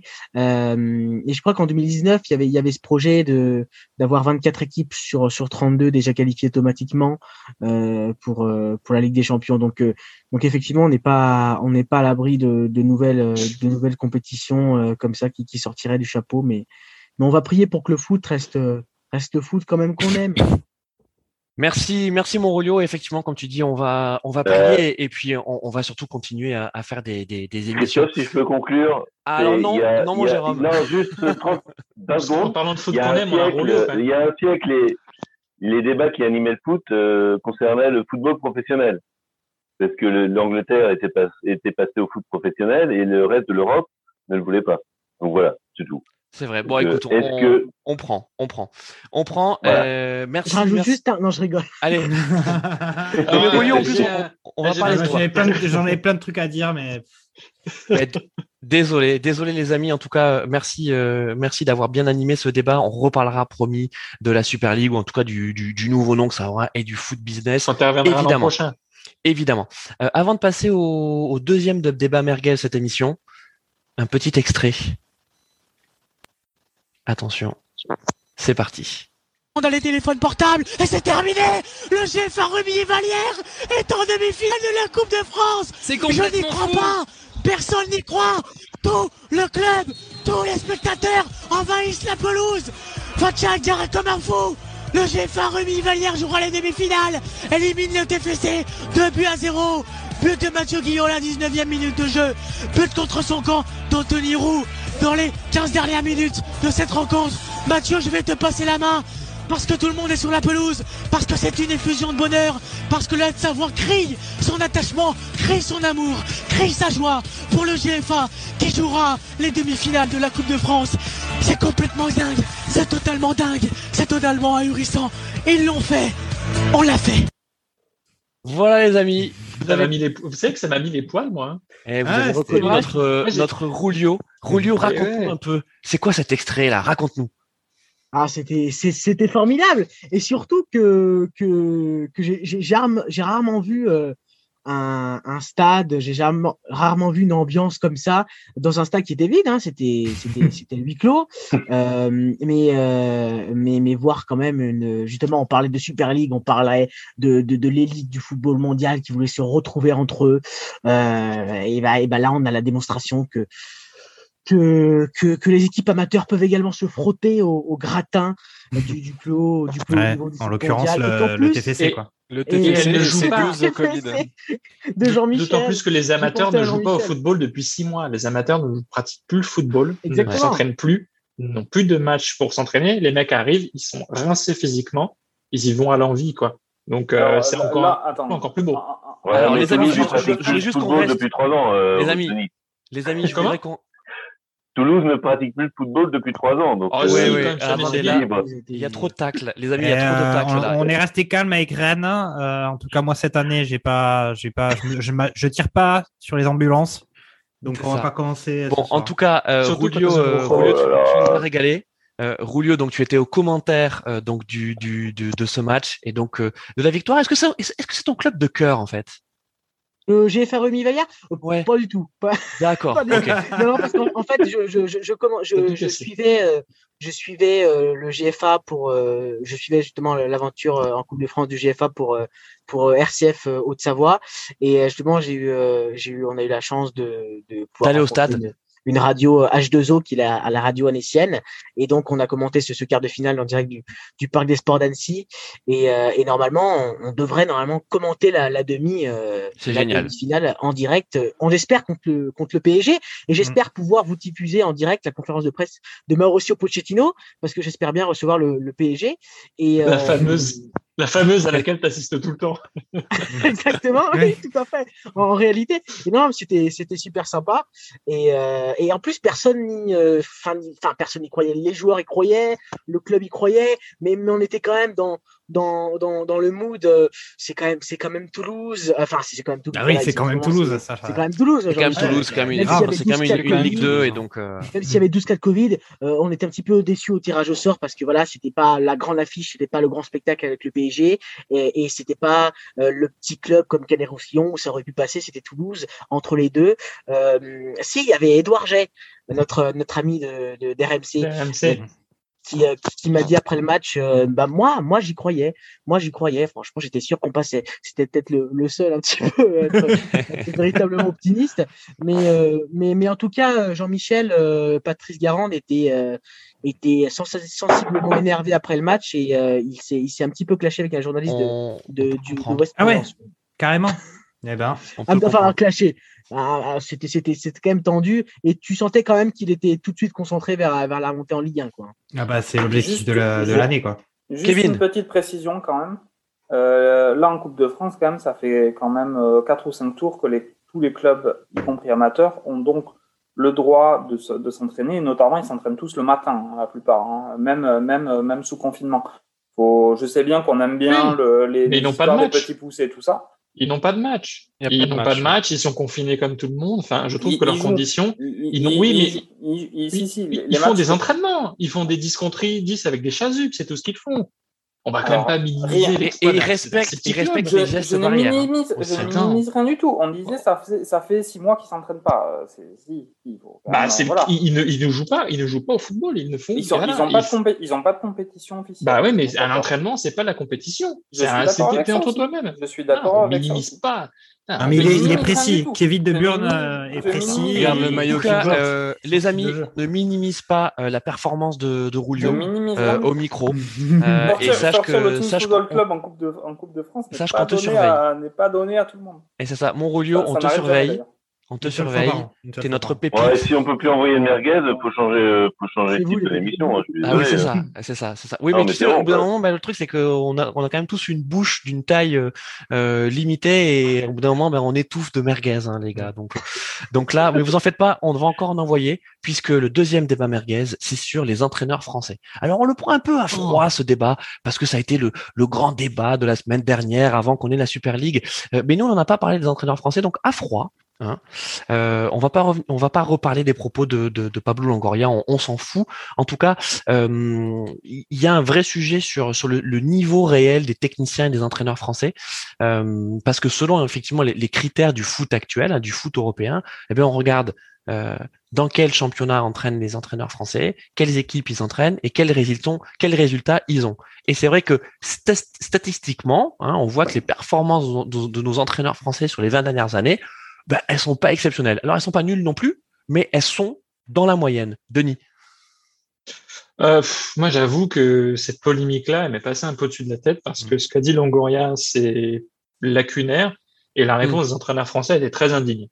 Ouais. Euh, Longoria, te, Longoria te prend le problème par le mauvais bout de la lorgnette, je, prends, je pense. Et les réponses des entraîneurs français, c'était de dire, c'est qui lui, pourquoi il parle?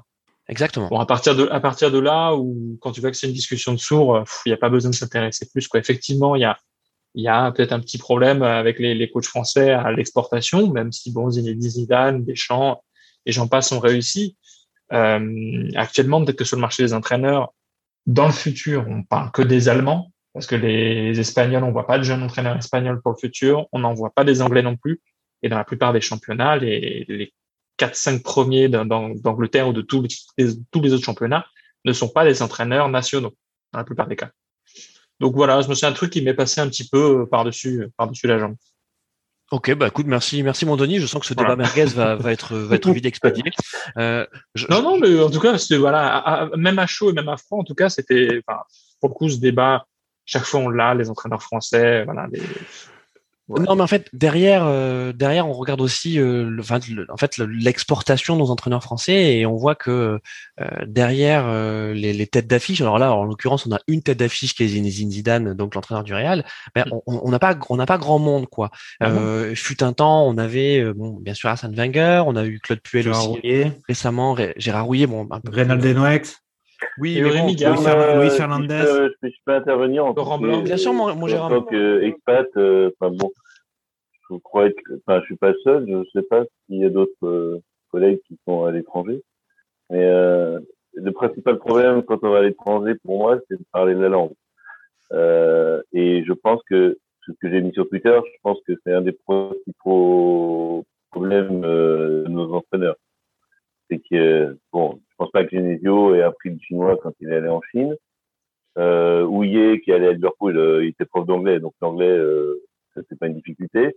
Zidane, euh, il intervient euh, au Real parce que c'est son club et qui, enfin, c'est le club où il a explosé. Ouais, et puis il, il, a appris l'espagnol aussi en tant que joueur euh, lors de son passage. Oui, non, mais il parlait parfaitement espagnol. Ça, je veux ouais. dire, il, voilà. Euh, c'est ce, ce, que dit Genesio. Hein. Genesio, Genesio, donc quand il a réagi à la polémique, euh, c'est ce qu'il a dit. Il a dit effectivement, on a peut-être un, un, effort à faire sur sur le niveau de langue. Bah, je pense, mais euh, moi, je vais prendre des exemples. Alors, je prendre tout simplement. Vous prenez, bon, Emery euh, à Paris. Euh, c'est vrai que ses interventions en conférence de presse, voilà, mais il faisait l'effort. Il faisait l'effort. Tourelle, Tourelle, tu peux pas dire qu'il qu parle pas bien français. Enfin, je suis désolé. Mm. Euh, il arrive à s'énerver en français. Quand on arrive à s'énerver en français, c'est qu'on maîtrise un peu la langue. Surtout quand on a allemand. Bon. L'énervement en allemand voilà. est encore plus facile. Voilà. Non mais euh, je pense sérieusement, c'est essentiel. Euh, quand tu veux quand tu veux communiquer avec des joueurs, euh, s'ils si si parlent pas la même langue, euh, bah, c'est compliqué d'exprimer à des joueurs euh, ce que tu veux leur faire faire. Enfin, non, c'est vrai, Jérôme. Base, Kevin, Kevin, est-ce que c'est qu'un problème bah, de langue? Il y a, y a l'exception de Bielsa, parce que Bielsa, voilà, il, il est entouré, euh, il a une, un pool de traducteurs, etc. Puis c'est Bielsa, donc les mecs ils mm. savent à qui ils ont affaire. Mais pour moi, la, la, la, la base, tu sais, tu veux faire comprendre quelque chose à quelqu'un, bah, tu, tu parles dans ta langue, enfin dans ta langue, quoi. Enfin, tu t'exprimes dans une langue commune. Merci Jérôme. Est-ce que, est-ce que Kevin, c'est qu'un problème de langue?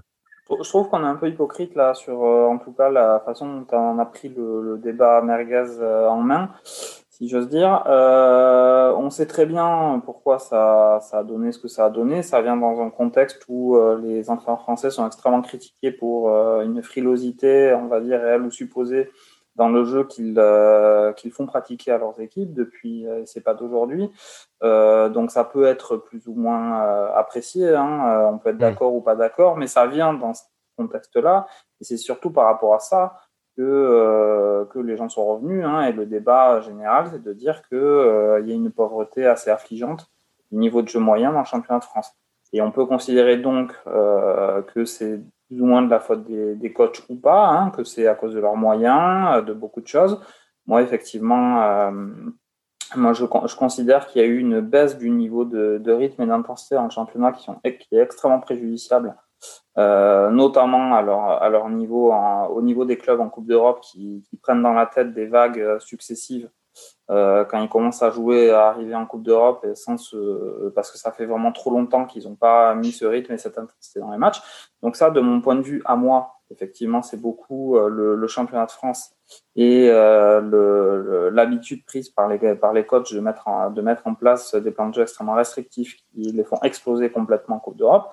Euh, mais ça, c'est un sujet sur lequel on peut discuter. Mais le, le, le fond du sujet, donc, euh, de l'interview de Longoria et pourquoi ça a explosé comme ça, c'est parce qu'on est dans ce contexte-là, où il y a une critique claire sur les, euh, sur les techniciens français par rapport à ce, à ce sujet-là, à ce qu'ils apportent tactiquement à leurs équipes où il y a effectivement beaucoup de gens, hein, encore une fois, à tort ou à raison, qui considèrent que, euh, ben, que c'est extrêmement limité. Euh, et voilà, donc il y a eu, euh, il y a eu effectivement, hein, comme l'a dit Denis, il y a eu des réactions qui, étaient, qui étaient assez indignes hein, de, de, vraiment l'entre-soi. Et ça mm. aussi, on pourra en parler, l'entre-soi du, de, du, coach français à l'heure actuelle, c'est quand même du très haut niveau. Euh, voilà, donc on est dans ce contexte-là. Encore une fois, hein, on peut être d'accord ou pas d'accord, hein, et je comprends tout à fait qu'on considère que les coachs français font avec ce qu'ils ont et euh, du mieux possible. Euh, voilà, moi je considère qu'ils ont quand même pas mal en fait et qu'ils font très peu. voilà. On pourra en reparler. J'en mis sur, le effectivement l'identité, hein, le, le, le, caractère que, que, que, que les techniciens français peuvent, peuvent apporter à, leur, à leurs équipes. ben ouais, on, voit un Rudy Garcia qui euh, euh, qui avait qui été lui, euh, qui lui était parti être entraîné à, l'étranger. Il avait été étincelant donc avec Lille. Il avait tapé dans l'œil de, de, de, la, Roma. Alors, mmh. est-ce qu'il avait vraiment tapé dans l'œil de la Roma ou, ou est-ce qu'il avait le bon agent qui l'a présenté au bon moment à la Roma bah, Comme tous les autres, c'est aussi une histoire d'agent. Après, euh, Kevin De Burn, je suis souvent d'accord avec lui. Euh, enfin, moi, on le voit pas souvent, mais il, devrait venir intervenir dans les. C'est vrai, il devrait venir plus souvent. Ouais. je, je, le connais pas bien, mais il raconte des trucs intéressants. Euh, c'est pas, une burne, hein. C'est pas une burne, Kevin. Pas, ouais, c'est pas une burne. Non, mais ceci étant dit, c'est vrai que moi, pour moi, euh, Garcia, euh, bah, justement, il fait partie des rares exemples de coachs euh, français qui sont allés entraîner à l'étranger. Je trouve que c'est parti un peu en cacahuète ces propos de Longoria. on peut juger pour moi des entraîneurs français, mais je trouve que le comparatif avec l'analyser en se disant qu'ils vont pas beaucoup entraîner à l'étranger, je trouve qu'au final, il n'y a pas tant d'entraîneurs étrangers qui entraînent hors de chez eux. franchement, j'aimerais bien qu'on me fasse un listing exact des stats sur le sujet, mais Franchement, quoi, il y a combien Il y a deux entraîneurs allemands en première ligue, euh, et puis comment ça se passe après? Enfin, il bah, t'as Guardiola. Voilà, t'as un espagnol. Guardiola, il y a eu Emery. Il y a... Non, mais il y a eu, il y a eu ça très bien. Bah, mais, non, mais si on prend les quatre sont les coachs? bah, Il n'y a, pas de coach. Il y a pas de... Euh... Bah, en, oui, France. D'accord. Mais après, on est, arrivé à 3 ou à 4 là. On est arrivé à 3 en, France, 4, Rudy, en France, tu as Rudy Garcia et mhm. puis tu as également Galtier dans le top 4. Et euh, ouais, non, mais et dans, en Espagne, il y a combien de coachs étrangers? À part Zidane En Espagne, tu as Keman et puis Simeone. Ouais, Zidane. Les trois premiers sont des coachs étrangers. les trois. Les autres, c'est pas des coachs étrangers. En Allemagne, en des Allemagne, coachs, des coachs non allemands. Euh, voilà. En Italie. Et surtout que l'Allemagne est le futur. Tu peux euh, citer des noms d'entraîneurs allemands qui représentent le futur. Nous, on n'a pas d'entraîneur jeune français qui peut prendre la relève. Voilà. Thierry Henry euh, ou Vieira. Hmm. Tu les ça vois entraîner un autre grand club. C'est censé eux la relève. Landreau, il a arrêté le foot, hein, Landreau. Ah. Ouais, donc moi, ouais, donc moi, je voulais dire déjà cet aspect-là. Donc c'est vrai que je trouve que ça a pris des proportions sur un argument qui, pour moi, euh, euh, en gros, c'est voilà, c'est le sondage de, la Super League, mais là cette fois-ci sur un échantillon de de cinq euh, unités, donc c'est c'est très scientifiquement valable. Mais moi, ce qui m'a un peu surpris aussi, c'est que Langoria remettait aussi en cause ou s'attaquait en même temps au système de formation français. Il m'a semblé, alors je me rappelle plus exactement euh, la citation, mais il y avait tout un truc comme quoi on disait que ben si les entraîneurs français étaient, étaient aussi nuls, c'est qu'au final le système de formation français euh, ne fabriquer que des joueurs euh, qui pouvaient être exportés un peu comme des, euh, un peu comme voilà fabriquer à l'usine en Chine et puis répandu dans le monde entier pour pouvoir être vendu à n'importe qui, donc sans aucune personnalité ni aucune qualité. Et je trouve que quand même je dis pas qu'il faut toujours avoir un peu de légitimité ou une expertise reconnue pour avoir le droit de s'exprimer. Je trouve que quand même là, il, a, il avait vraiment craqué. Je sais pas d'où ça vient de sa part. Sachant qu'effectivement, bah oui, ils ont eux, ils ont un coach étranger. Euh, oui, eux, ils ont, ils n'arrivent pas de sortir de joueurs de leur centre de formation euh, où c'est très rare qu'ils tiennent la route. Oui, euh, contrairement à ce qu'on peut imaginer, je considère que les joueurs qu'ils ont, ou depuis longtemps, ça manque de personnalité à Marseille, et il y en a beaucoup plus dans les tribunes que sur le terrain. Donc je sais pas d'où c'est sorti euh, Alors, mon, ces propos à l'emporte-pièce. Et c'est un président de club, donc ça, on va pas dire que c'est des propos de bar, mais ça serait moi, on me dirait qu'il faut que j'arrête de, Écoute, mon, de prendre des picons parce que parce que je dérape quoi. Mon, mon Jean-Mi, euh, e- effectivement, euh, et d'ailleurs, euh, Rulio, on- je vais te laisser réagir là-dessus. Euh, finalement, au-delà des, des propos de Longoria, et je vous ai dit, on en parle, on va pas revenir dessus. euh, en fait, il y a, y a aussi une question de crédibilité et de légitimité. Est-ce que si on avait eu, euh, je sais pas, un, Mourinho, un Guardiola qui avait tenu ces propos-là sur euh, sur les entraîneurs français, est-ce que tu penses que ça aurait suscité le, le, même émoi ou en tout cas les, les, les- la même nature de, réaction de la part de nos coachs hexagonaux? Je pense pas parce que bon, Mourinho est, reconnu quand même depuis depuis années et années et souvent même un, un modèle pour euh, pour euh, pour ses, ses confrères, pour ses pour ses comment on appelle ça, ses, ses homologues. Et, peut-être même un euh, Wenger, on, on aurait tout, on aurait pu imaginer avoir un Arsène Wenger euh, tenir ce, ce genre de propos-là. Alors dans son style à lui, mais euh, mais mais mais il y a un fond de vrai quand même là-dessus. On sent. Alors Euh, même si Jean-Mi nous dit que euh, ok, euh, ça, ça a Donc- été ça a été exacerbé, il y a quand même un fond de vrai sur le fait que Oui. Ju- ju- Juste pour, juste clarifier ce que veut dire Julio, Julio part du principe donc que les coachs français à l'heure actuelle ont l'air d'être euh, ouverts à la critique et euh, il suffirait que ce soit Guardiola qui le dise pour qu'ils acceptent de discuter. Euh, je le pense dis- que là, on ça- enfin voilà, Raymond Domenech par Non, exemple, ouais. qui est le président, enfin voilà, il- c'est- non, à l'heure actuelle, le, le coach français, il est dans un entre-soi qui est méphitique, ils sont entre eux. Euh, il faut être ancien joueur pro pour devenir entraîneur. Il faut, euh, il faut faire partie du Sérail.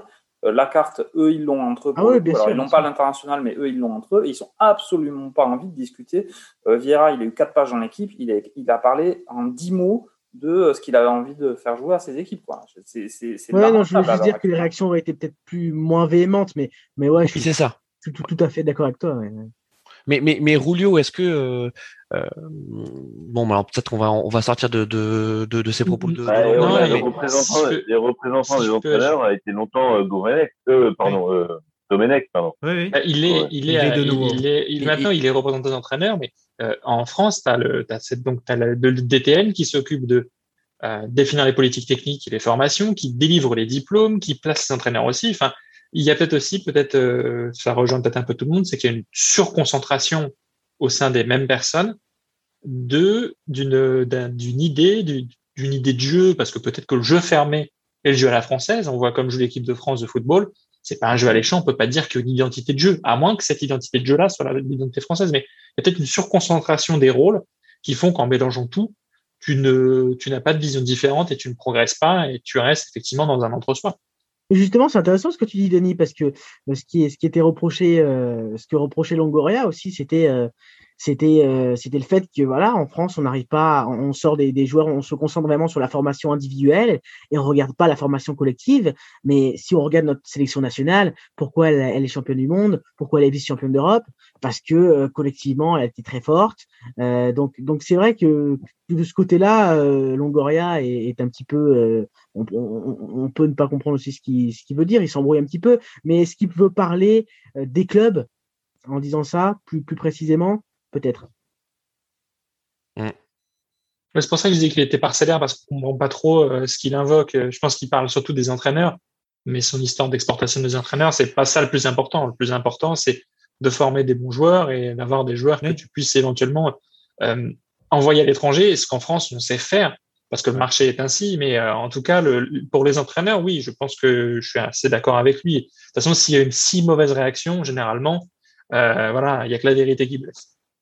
Bon, les Euh. Moi, j'avais. j'ai- Allez, je- Jérôme, vas-y, 20 secondes. Non, simplement euh, par rapport aux joueurs. Non, non, mais l'implication des joueurs, parce que on a dit, euh, enfin, je sais plus où j'ai lu ça, euh, ou j'ai entendu peut-être chez P2J, mais l'implication des joueurs, elle se fait pas simplement sur les entraînements. C'est que moi, j'ai lu quelque part que quand les joueurs s'impliquent vraiment, euh, c'est pas d'arriver, l'entraînement est à 9 heures, j'arrive à 9h moins 5, euh, sur le terrain, euh, c'est peut-être, ben, j'arrive à 8h, enfin, dans, dans les grands clubs aussi, les joueurs, euh, bah, si l'entraînement est à 9h, bah, de 8h à 9h, qu'est-ce que je fais? Je viens, je fais un peu de, un peu de muscu, je viens, euh, voilà. Dembélé, Euh, c'est peut-être ça aussi, c'est l'implication des joueurs au quotidien. C'est coach Vaïd. Il faut rappeler coach Vaïd. Je suis pas, je suis pas, je suis pas convaincu français, je valide. Non, non, Non, il est, je- je dis pas- je français, dis pas- mais, attention, mais je dis pas que formation c'est- non, mais- française. Suivez Non, mais je suis pas sûr. je suis pas- Instagram. euh, franchement, là, cette histoire d'implication, on a évidemment l'exemple de, de gars comme Ronaldo, mais quand tu regardes des, des, quand tu suis des clubs et que tu regardes ce que les gens euh, font, euh, même tu vois les séries d'Amazon Prime à la fois sur City ou sur euh, Hmm. sur Tottenham, les mecs, il y a pas un gars qui est là à 6 heures du matin pour faire des pompes euh, alors que Non, l'entraînement mais il a c'est- il a 10 heures. hein. Ça c'est c'est- pour c'est moi ça c'est c'est- les, les mecs ils font un peu ce c'est- qu'ils veulent quand même les, les joueurs de foot pro euh, même dans les gros clubs tu sens que le- leur quotidien il est pas ultra méga borné de tous les côtés quoi Ah, c'est Euh, comme nous, hein, quand le coach te dit euh, tu vas faire Mais 5 tours de terrain, aussi- si tu peux gru- gruger, euh, t'en fais que 3. Hein. Si tu peux comprendre que c'est des tours de terrain de U13. comme Ouais, tu- on va pas se mentir, hein. On va pas se mentir. Et puis si tu peux, si quand tu arrives au, au bout du terrain, tu peux faire un arrondi au lieu de bien faire l'angle, hein. Bon, ben voilà. Mm. Ouais, Bah, on l'a tous fait, hein. bah oui, mais là, tu gagneras jamais la Coupe du Monde. Bah, exactement. Et pourtant, et pourtant, c'est pas l'envie qui manque. Les gars, les gars, merci, merci. euh, bon, vous voyez, on a finalement, on n'avait pas grand chose à dire sur ce débat merguez, euh, qui était un débat merguez, on va dire secondaire. Voilà, c'était un débat merguez secondaire, fin de braise. Voilà, on, on a balancé ça comme ça, on a regardé, finalement, euh, ça a pris, on a consommé tout de suite. Euh, Ouais, je ouais, vous c'est pour avais- réchauffer les, c'est pour réchauffer les saucisses. C'est ça, c'était pour réchauffer les saucisses. Je vous avais dit qu'on parlerait également de, de, de- des Girondins de Bordeaux. Euh, il est un peu tard, on a un peu débordé sur la Super League. Je peux faire vite si vous voulez. Donc, si Ouais, tu veux, on fait vite. Euh, mon petit Denis, en gros, la grosse info du jour, c'est que King Street, qui était euh, l'actionnaire principal des Girondins de Bordeaux, euh, en fait, euh, lâche les Girondins, donc n'investira Oh plus dans le club. Euh, c'est quand même relativement grave, euh, puisque en fait, euh, le, le, le, le club est donc placé sous la protection du tribunal de commerce de, de, de Bordeaux. Euh, Et donc, Denis, qu'est-ce que ça veut dire ça pour les Girondins? Oui, euh, et le, à la lecture du communiqué, donc euh, effectivement, le- les géants de Bordeaux qui donc, sont placés sous la protection du- d'un mandataire ad hoc. Euh, il faut savoir déjà que GACP est arrivé à Bordeaux en 2018, fin 2018, donc il y a peu de temps, et ont investi en tout et pour tout 46 millions d'euros, ce qui est très peu. Euh, et euh, actuellement, cette saison, le Girondin de Bordeaux était en déficit de 25 millions, un peu, un peu moins Ouais. de 26 millions. Après, attends, en gros, après quand euh, même avoir acheté, rappelons-le, euh, donc le, le club à M6 pour environ une centaine de millions d'euros, c'est ça hein? Oui, oui, euh, j'ai pas le, j'ai pas la somme. On n'a pas la somme exacte, mais ça tournait autour de 100 Euh, millions d'euros. J'ai pas, en tout cas, de toute façon, c'est beaucoup, beaucoup d'argent, hein. Euh, surtout pour, pour Bordeaux et rattraper le club qui était déjà un peu à la dérive. Mm. Mais euh, on a donc un Girondin de Bordeaux qui est placé sous, le, sous la protection du tribunal de commerce de, de Bordeaux avec un hoc nommé. Donc, on est dans une situation d'un club qui n'est pas en cessation des paiements, contrairement à, à la nomination d'un conciliateur, ce qu'on a vu pour Mediapro. Là, le mandataire ad hoc, euh, qu'est-ce qu'il va faire? Ben, Il va chercher un repreneur, il va essayer de négocier des délais ou des choses comme ça auprès des, des principaux, euh, des principaux créanciers et puis éventuellement obtenir du financement et, et revendre le club avant de basculer éventuellement vers une procédure non plus amiable, mais une procédure euh, judiciaire qui mettrait vraiment en péril le club. Mais il faudrait à peu près ouais, une cinquantaine de millions d'euros, je pense, pour sauver le club, sachant que le Barça en doit 10. Mhm. Si tu vends des joueurs, tu peux peut-être en trouver. Donc, euh, c'est quand même triste de voir Bordeaux dans, dans cet état-là. C'est clair. Euh, les gars, quand même. Les gars, on- se lance on pas- Voyait, on voyait que la route était, la pente était Alors, dure et que la route était longue. hein, on va pas euh, lancer, on va pas lancer ce débat merguez parce qu'il y a beaucoup à dire. Euh, donc évidemment autour de euh, l'info du jour, c'est le fait que King Street euh, sort, Euh, mais évidemment sportivement parlant, on en parle depuis depuis longtemps. Euh, c'est problématique à Bordeaux, tout comme c'est également problématique à, à Saint-Étienne. et d'ailleurs, on, on sait que le club est, est en vente, ça y est, c'est officiel. Donc on en parlera vraiment posément. Euh, je vous propose de terminer par un petit quiz merguez. Est-ce que vous voulez faire un petit quiz merguez, les amis? Oui. Oh oui, Oui, on a envie de faire un quiz merguez. Allez, vas-y. C'est parti. Alors notre petite quiz mer- merguez, vous voyez, hop, on est là, on a notre petite merguez sur le feu. Évidemment, ça va. Qu'est-ce qu'elle est belle. Eh ouais, ben oui, je sais, elle est magnifique. ça va, euh, ça va être lié donc, euh, au- on va dire à ce contexte européen, et c'est un quiz donc sur les clubs français en Coupe d'Europe. Et en plus, on a Bob Landers qui nous rejoint, donc il a, il nous Oh. rejoint pile pour le quiz. Ah, ça, c'est cool, ça. Ok, Voilà. ça y est, il est là. Alors, Bon, les amis. C'est beau. Les amis, attention. Première question. En quelle année les Girondins de Bordeaux vont-ils en finale en 96. Coupe de l'UEFA? 96.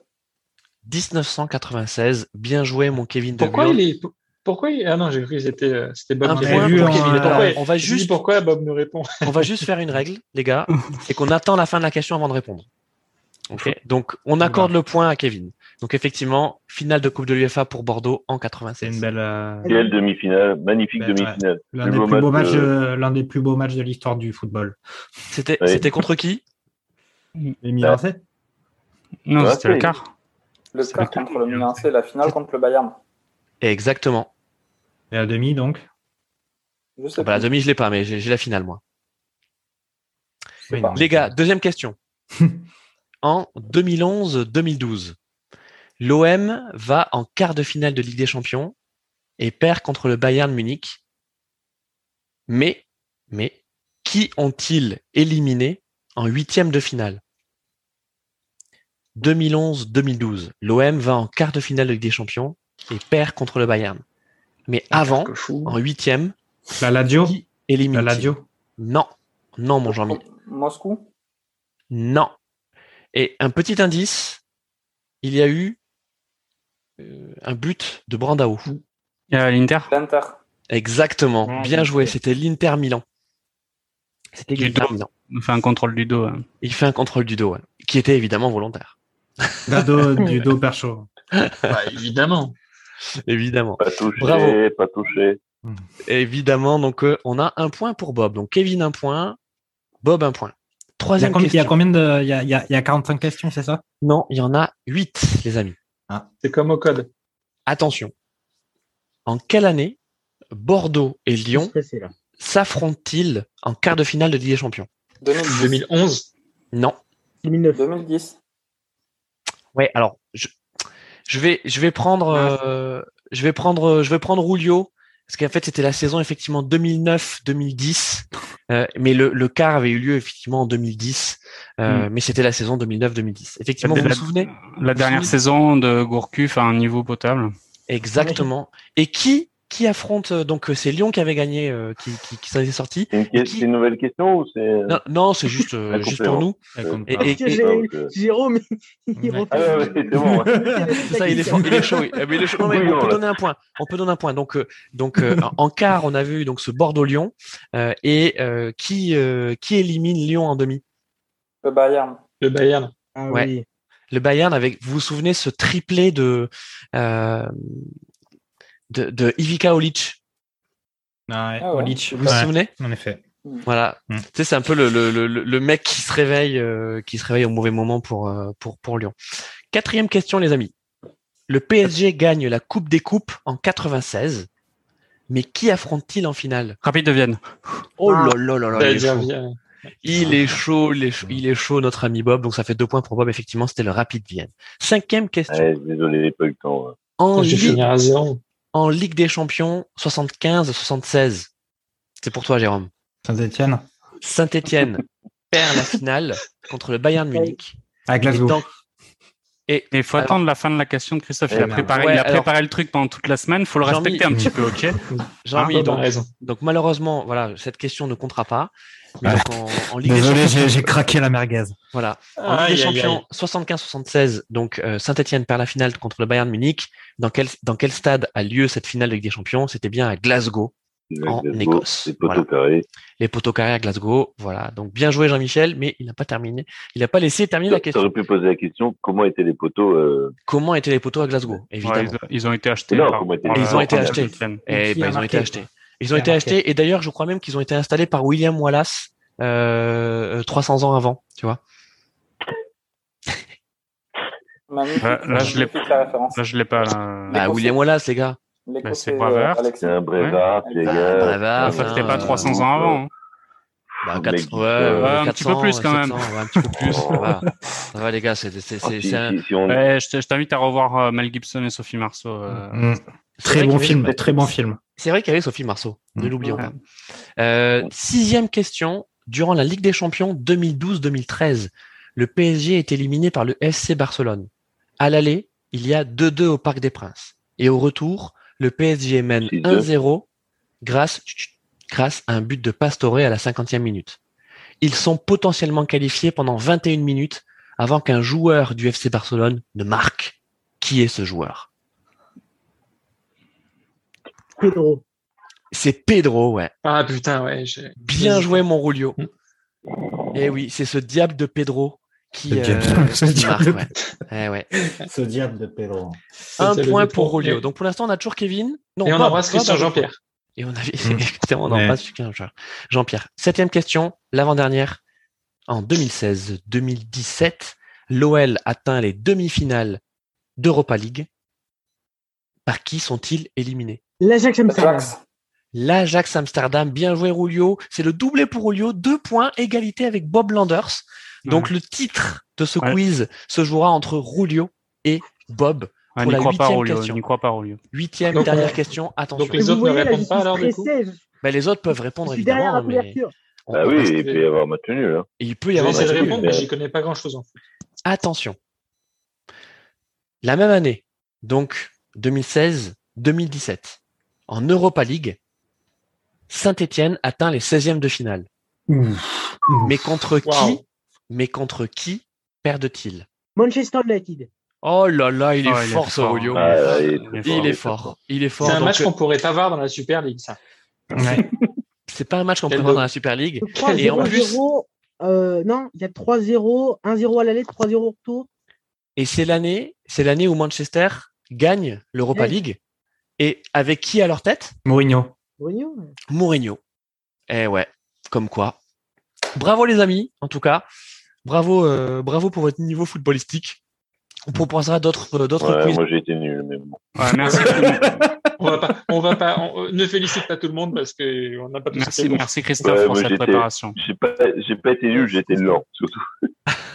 Christophe, Oui. j'ai juste une question pour, pour Kevin. Il est parti, Kevin. Julio, vas-y. Non, il est là, Kevin. Il Ah est ouais, là, il est là, là. Kevin.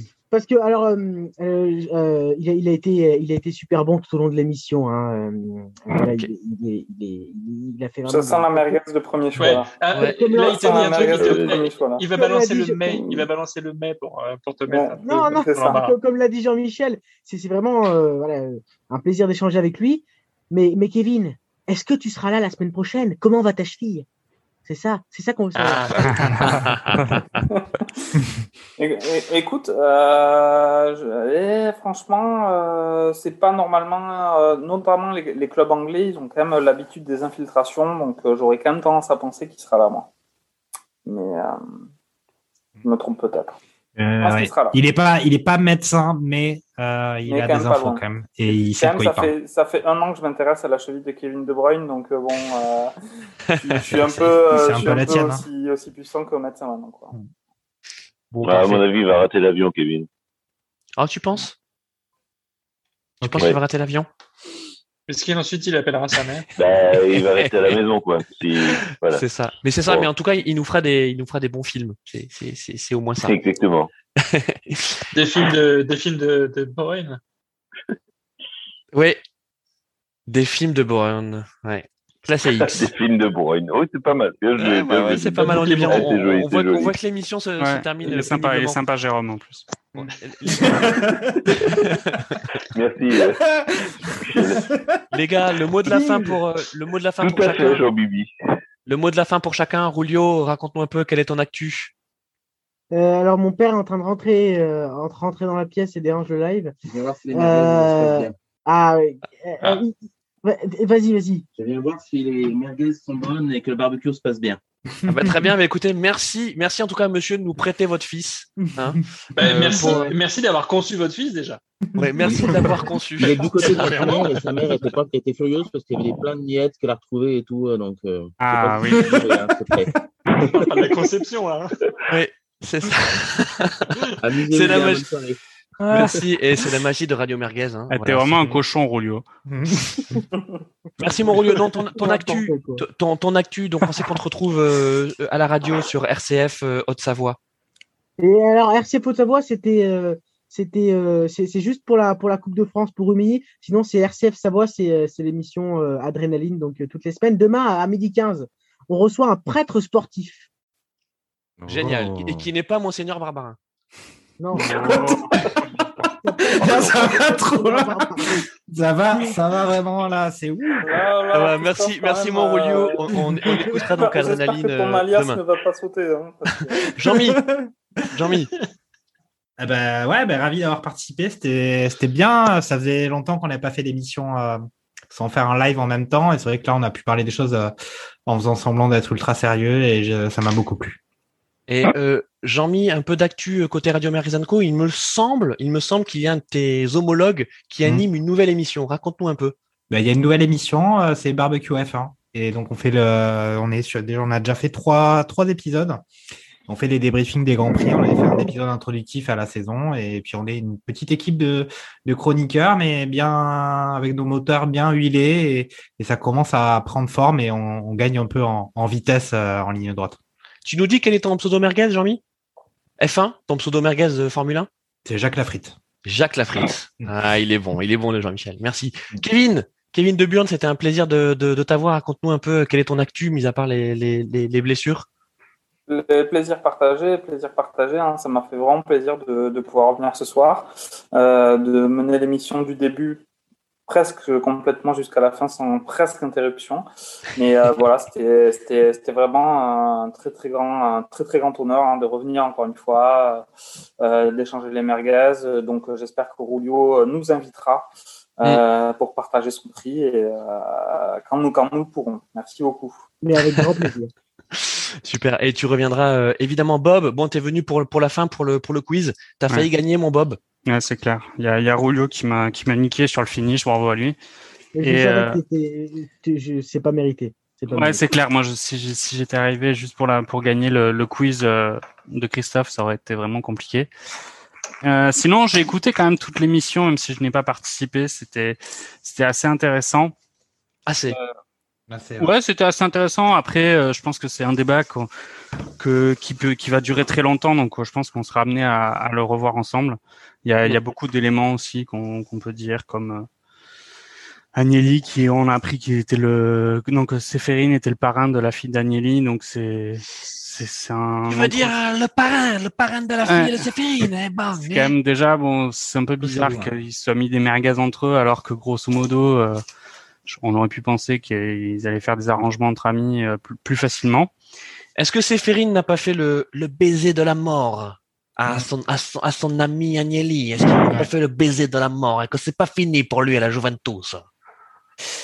Euh, Je sais pas, mais bon, euh, c'est en tout cas un débat à reprendre. Ils sont chauds les mecs. Hein Ah, non, mais c'est ton interprétation avait été, tu vois, ça, tu m'as vraiment fait Surtout- penser à Surtout Marlon que Séphérine Brando. est russe. hein. Il n'est pas italien. hein. Non, il est pas, non, non, il est pas russe. il est slovène. il est- moldave. slovène, Il est moldave. Non, il est, il est slovène, il est Bon. pas russe. Il- pas confondre. Ouais, excusez-moi, je pensais qu'il était russe. Bon, il est du, il est du RSS, disons. Ah, Bah, Slovénie, c'est pas URSS Slovénie. C'est pareil. bon.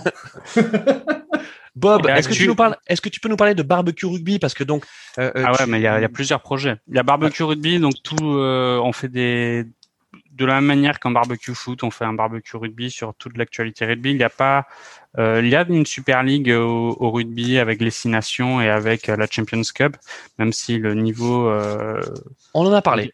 on en a parlé, mais le niveau, euh, les surprises sont rares, faut avouer. Mhm. Euh, L'actualité est quand même très dense avec euh, le rugby, même si là il y a beaucoup de, de reports. Donc si n'importe qui est chaud pour participer, euh, avec grand plaisir. On fait pas des YouTube live, mais on fait des, des émissions enregistrées, mais ça se passe euh, plutôt bien. Et également un projet qui est sur le feu, qui est en phase de, de cuisson, mais qui met du temps. Euh, C'est un barbecue. Vous en avez parlé, euh, surtout au début, un barbecue NBA. On n'a pas dit que Euh, du bien. On n'a pas dit que du bien, mais euh, s'il y a des fans de NBA parmi vous euh, pour euh, casser du sucre sur euh, les Brooklyn Nets et euh, et sur euh, Rudy Gobert avec son contrat de 200 millions, n'hésitez pas. À, Ça, ça s'appellerait barbecue NBA ou barbecue basket? Barbecue NBA parce que on, faut être honnête, on adore les, les super ligues euh, fermées. Hein. On n'aime pas les, les, on aime bien être concentré que sur des clubs les plus riches. Donc euh, arrêtez, rôle- arrêtez. La, la NBA, ça a été présenté comme, comme un projet un peu euh, ultra égalitaire. euh, Mm. C'est un peu le, le phalanstère euh, social euh, du sport mondial. C'est ça. Non mais écoute, Ah là on, là, on- on- on Donc suit voilà. bien donc barbecue NBA euh, Ça, alias barbecue en foiros. Voilà donc si vous voulez participer à barbecue NBA, n'hésitez pas à contacter donc euh, Bob Landers. Euh, Et la F1, c'est pareil. Hein, S'il y a des gens que ça intéresse, n'hésitez pas à contacter euh, Jacques Lafritte. Merci, Mais merci. tu je, te le, je te le rappelle, tu aurais mérité ta, ta victoire au quiz. hein. Mais je pense que c'était le siège de l'opéra qui n'était pas, Mm. qui était pas assez confortable. Ah parce que, dis-moi, j'essaie de faire une belle transition. Tu étais, à l'opéra derrière C'est quoi C'est du théâtre? Ça, c'était pour le. Ouais, ouais. En fait, j'étais en train de regarder euh, les noces euh, de Figaro et euh, j'ai j'ai écouté en même temps. J'ai écouté en même temps le le, le barbecue euh, le barbecue foot parce que quand même je suis un supporter donc euh, quand je suis à l'opéra je fais semblant. dans la bande. alors. Mm. Et, et, et, et, vous savez que effectivement dans le mariage de Figaro, c'est toujours une histoire de, de droit de cuissage. Hein. Donc, vous voyez, on en revient toujours à notre Super League. Hein. C'est- Les privilèges, hein, faut-il les abolir? Jérôme, ton actu, raconte-nous comment ça se passe en Autriche? Et toi, au niveau football, tu te régales en Autriche. Hein. Parce que vraiment, tu as, un super championnat, hein, mon Jérôme. Moquez-vous, moquez-vous. Euh, non, mais, bah, ça, se passe bien. Euh, bah, Red Bull Salzbourg est toujours euh, premier du championnat, ça ne change pas. Hein, quand on parle du Bayern, quand on parle de Paris, quand on parle de la Juve, bah, Salzbourg, ils sont champions depuis 15 ans et puis ça va pas changer d'ici là. Mm. Euh, non, je voudrais juste revenir. Euh, Jean-Michel, je n'ai pas dit que la NBA était Allez, égalitaire. J'ai simplement dit que c'était c'était fondé sur des bases plus égalitaires. J'ai pas dit, euh, voilà. Oui, oui, non, mais moi, j'ai- cet homme est caricaturé. inarrêtable.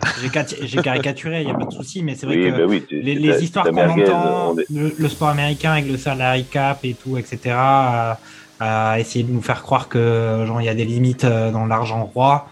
Alors Non, non, que c'est justement euh, l'opéra, c'est justement l'opéra de l'argent roi là-bas. Euh, c'est vrai que pour moi, j'ai un peu de mal à digérer euh, quand on présente les choses. euh, Les amis, je Non, prends je- un gros Bob, euh, ai- j'éteins le barbecue. Le barbecue est éteint, il n'y a, plus rien. Non, non, mais ce qu'a dit Bob est tout à fait euh, par rapport à, à Rudy Gobert hein, et son contrat, oui, c'est c'est hallucinant aussi. donc, euh, voilà. Eh bien, je Et- pense que Jérôme, tu vas Prêt, participer t'es au prêt prochain barbecue barbecue NBA. et allez voir Space Jam 2. Euh, pff, non, parce que moi, la NBA, j'ai regardé ça quand j'ai, j'ai regardé ça, j'ai regardé ça entre les années 80 et 90. hein, je suis un vieux, donc moi, euh, à part euh, l'épopée des Chicago Bulls, euh, je, je connais plus grand chose. Et la Ouais, série sur je- Netflix aussi. Voilà. Non, non, mais euh, j'apprécie toujours, oui, les, les, les shoots à trois points de Stephen Curry, mais je suis pas du tout un spécialiste et je vais pas m'inter, je vais pas intervenir dans quelque chose que je connais pas. Euh, Bon, je connais pas. Stephen Curry qui- J'interviens qui- quand même. qui est très Euh, bah- phrase merguez pour finir ça. hein. Bon, exactement. Voilà, non, je mais me lance on- mes propres merguez. Je n'ai pas besoin des autres pour me lancer des merguez. Je me lance Non mais super, mais non mais l'auto c'est des merguez qui tombent par terre, même en plus. hein. Tu sais, il reste un peu d'air. Voilà, exactement. C'est- l'auto c'est- c'est- merguez. C'est la merguez que tu prends sur barbecue et puis qui tombe là, oh, ça. dans l'herbe et tout dessus, avec, tu souffles dessus, elle se mange quand même. et la après, tu terre la et mets tout, dans ton dégueulasse. Voilà. Euh. Denis, on, va terminer par toi. Denis, euh, quelle est la- quelle est l'actu côté P2J Mais écoutez, P2J, euh, bientôt 6 ans hein, cet été, et puis tous les lundis, toujours, aux alentours de 2-20h grâce au confinement, et puis avec euh, de temps à autre des hors-séries, et puis euh, autant qu'on autant qu'on le pourra, avoir des, des auditeurs qui, qui viennent de loin pour partager un peu tout ça. Je croyais que tu allais demander le cours du Nasdaq en ce moment. Ah, le- là, on, bah, on est sur, euh, tu vois, on est sur, ah, c'est dur de, merde, je suis dans le mauvais sens, là. Ouh, ça monte, ça monte, Ah, ça monte, bulle, ça monte, ça bulle. Oui, alors pour nos auditeurs, en fait, euh, hein de- Denis, euh, Denis a en fait dans son comme fond d'écran, euh, euh, C'est le voilà, c'est ça, une, une capture d'écran de- de- de- d'un écran trader du, du Nasdaq. Ah, mais c'est le Ouais, Stonks, euh, euh, on, est, on est à moins, moins 0,93. hein. Moi, j'y suis. L'action, Euh, l'action de la Juve a augmenté, mais je pense qu'elle a baissé un peu. Je sais pas trop, mais faut vérifier l'action de la Juve. Bon les amis, en Morgan, tout cas c'était pas vérifié.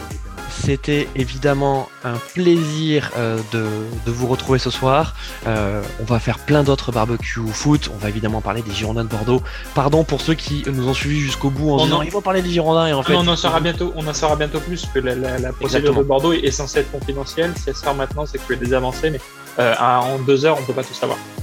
On peut pas tout savoir euh, et puis surtout euh, il commence à, à être un petit peu tard. Vous avez vu également que la qualité euh, de- du barbecue commençait à décliner au fur et à mesure que les, les minutes s'égrènent. Donc on vous suite. laisse voilà on vous laisse sur une coupe du monde, notre coupe du monde à nous. On vous embrasse. À très vite.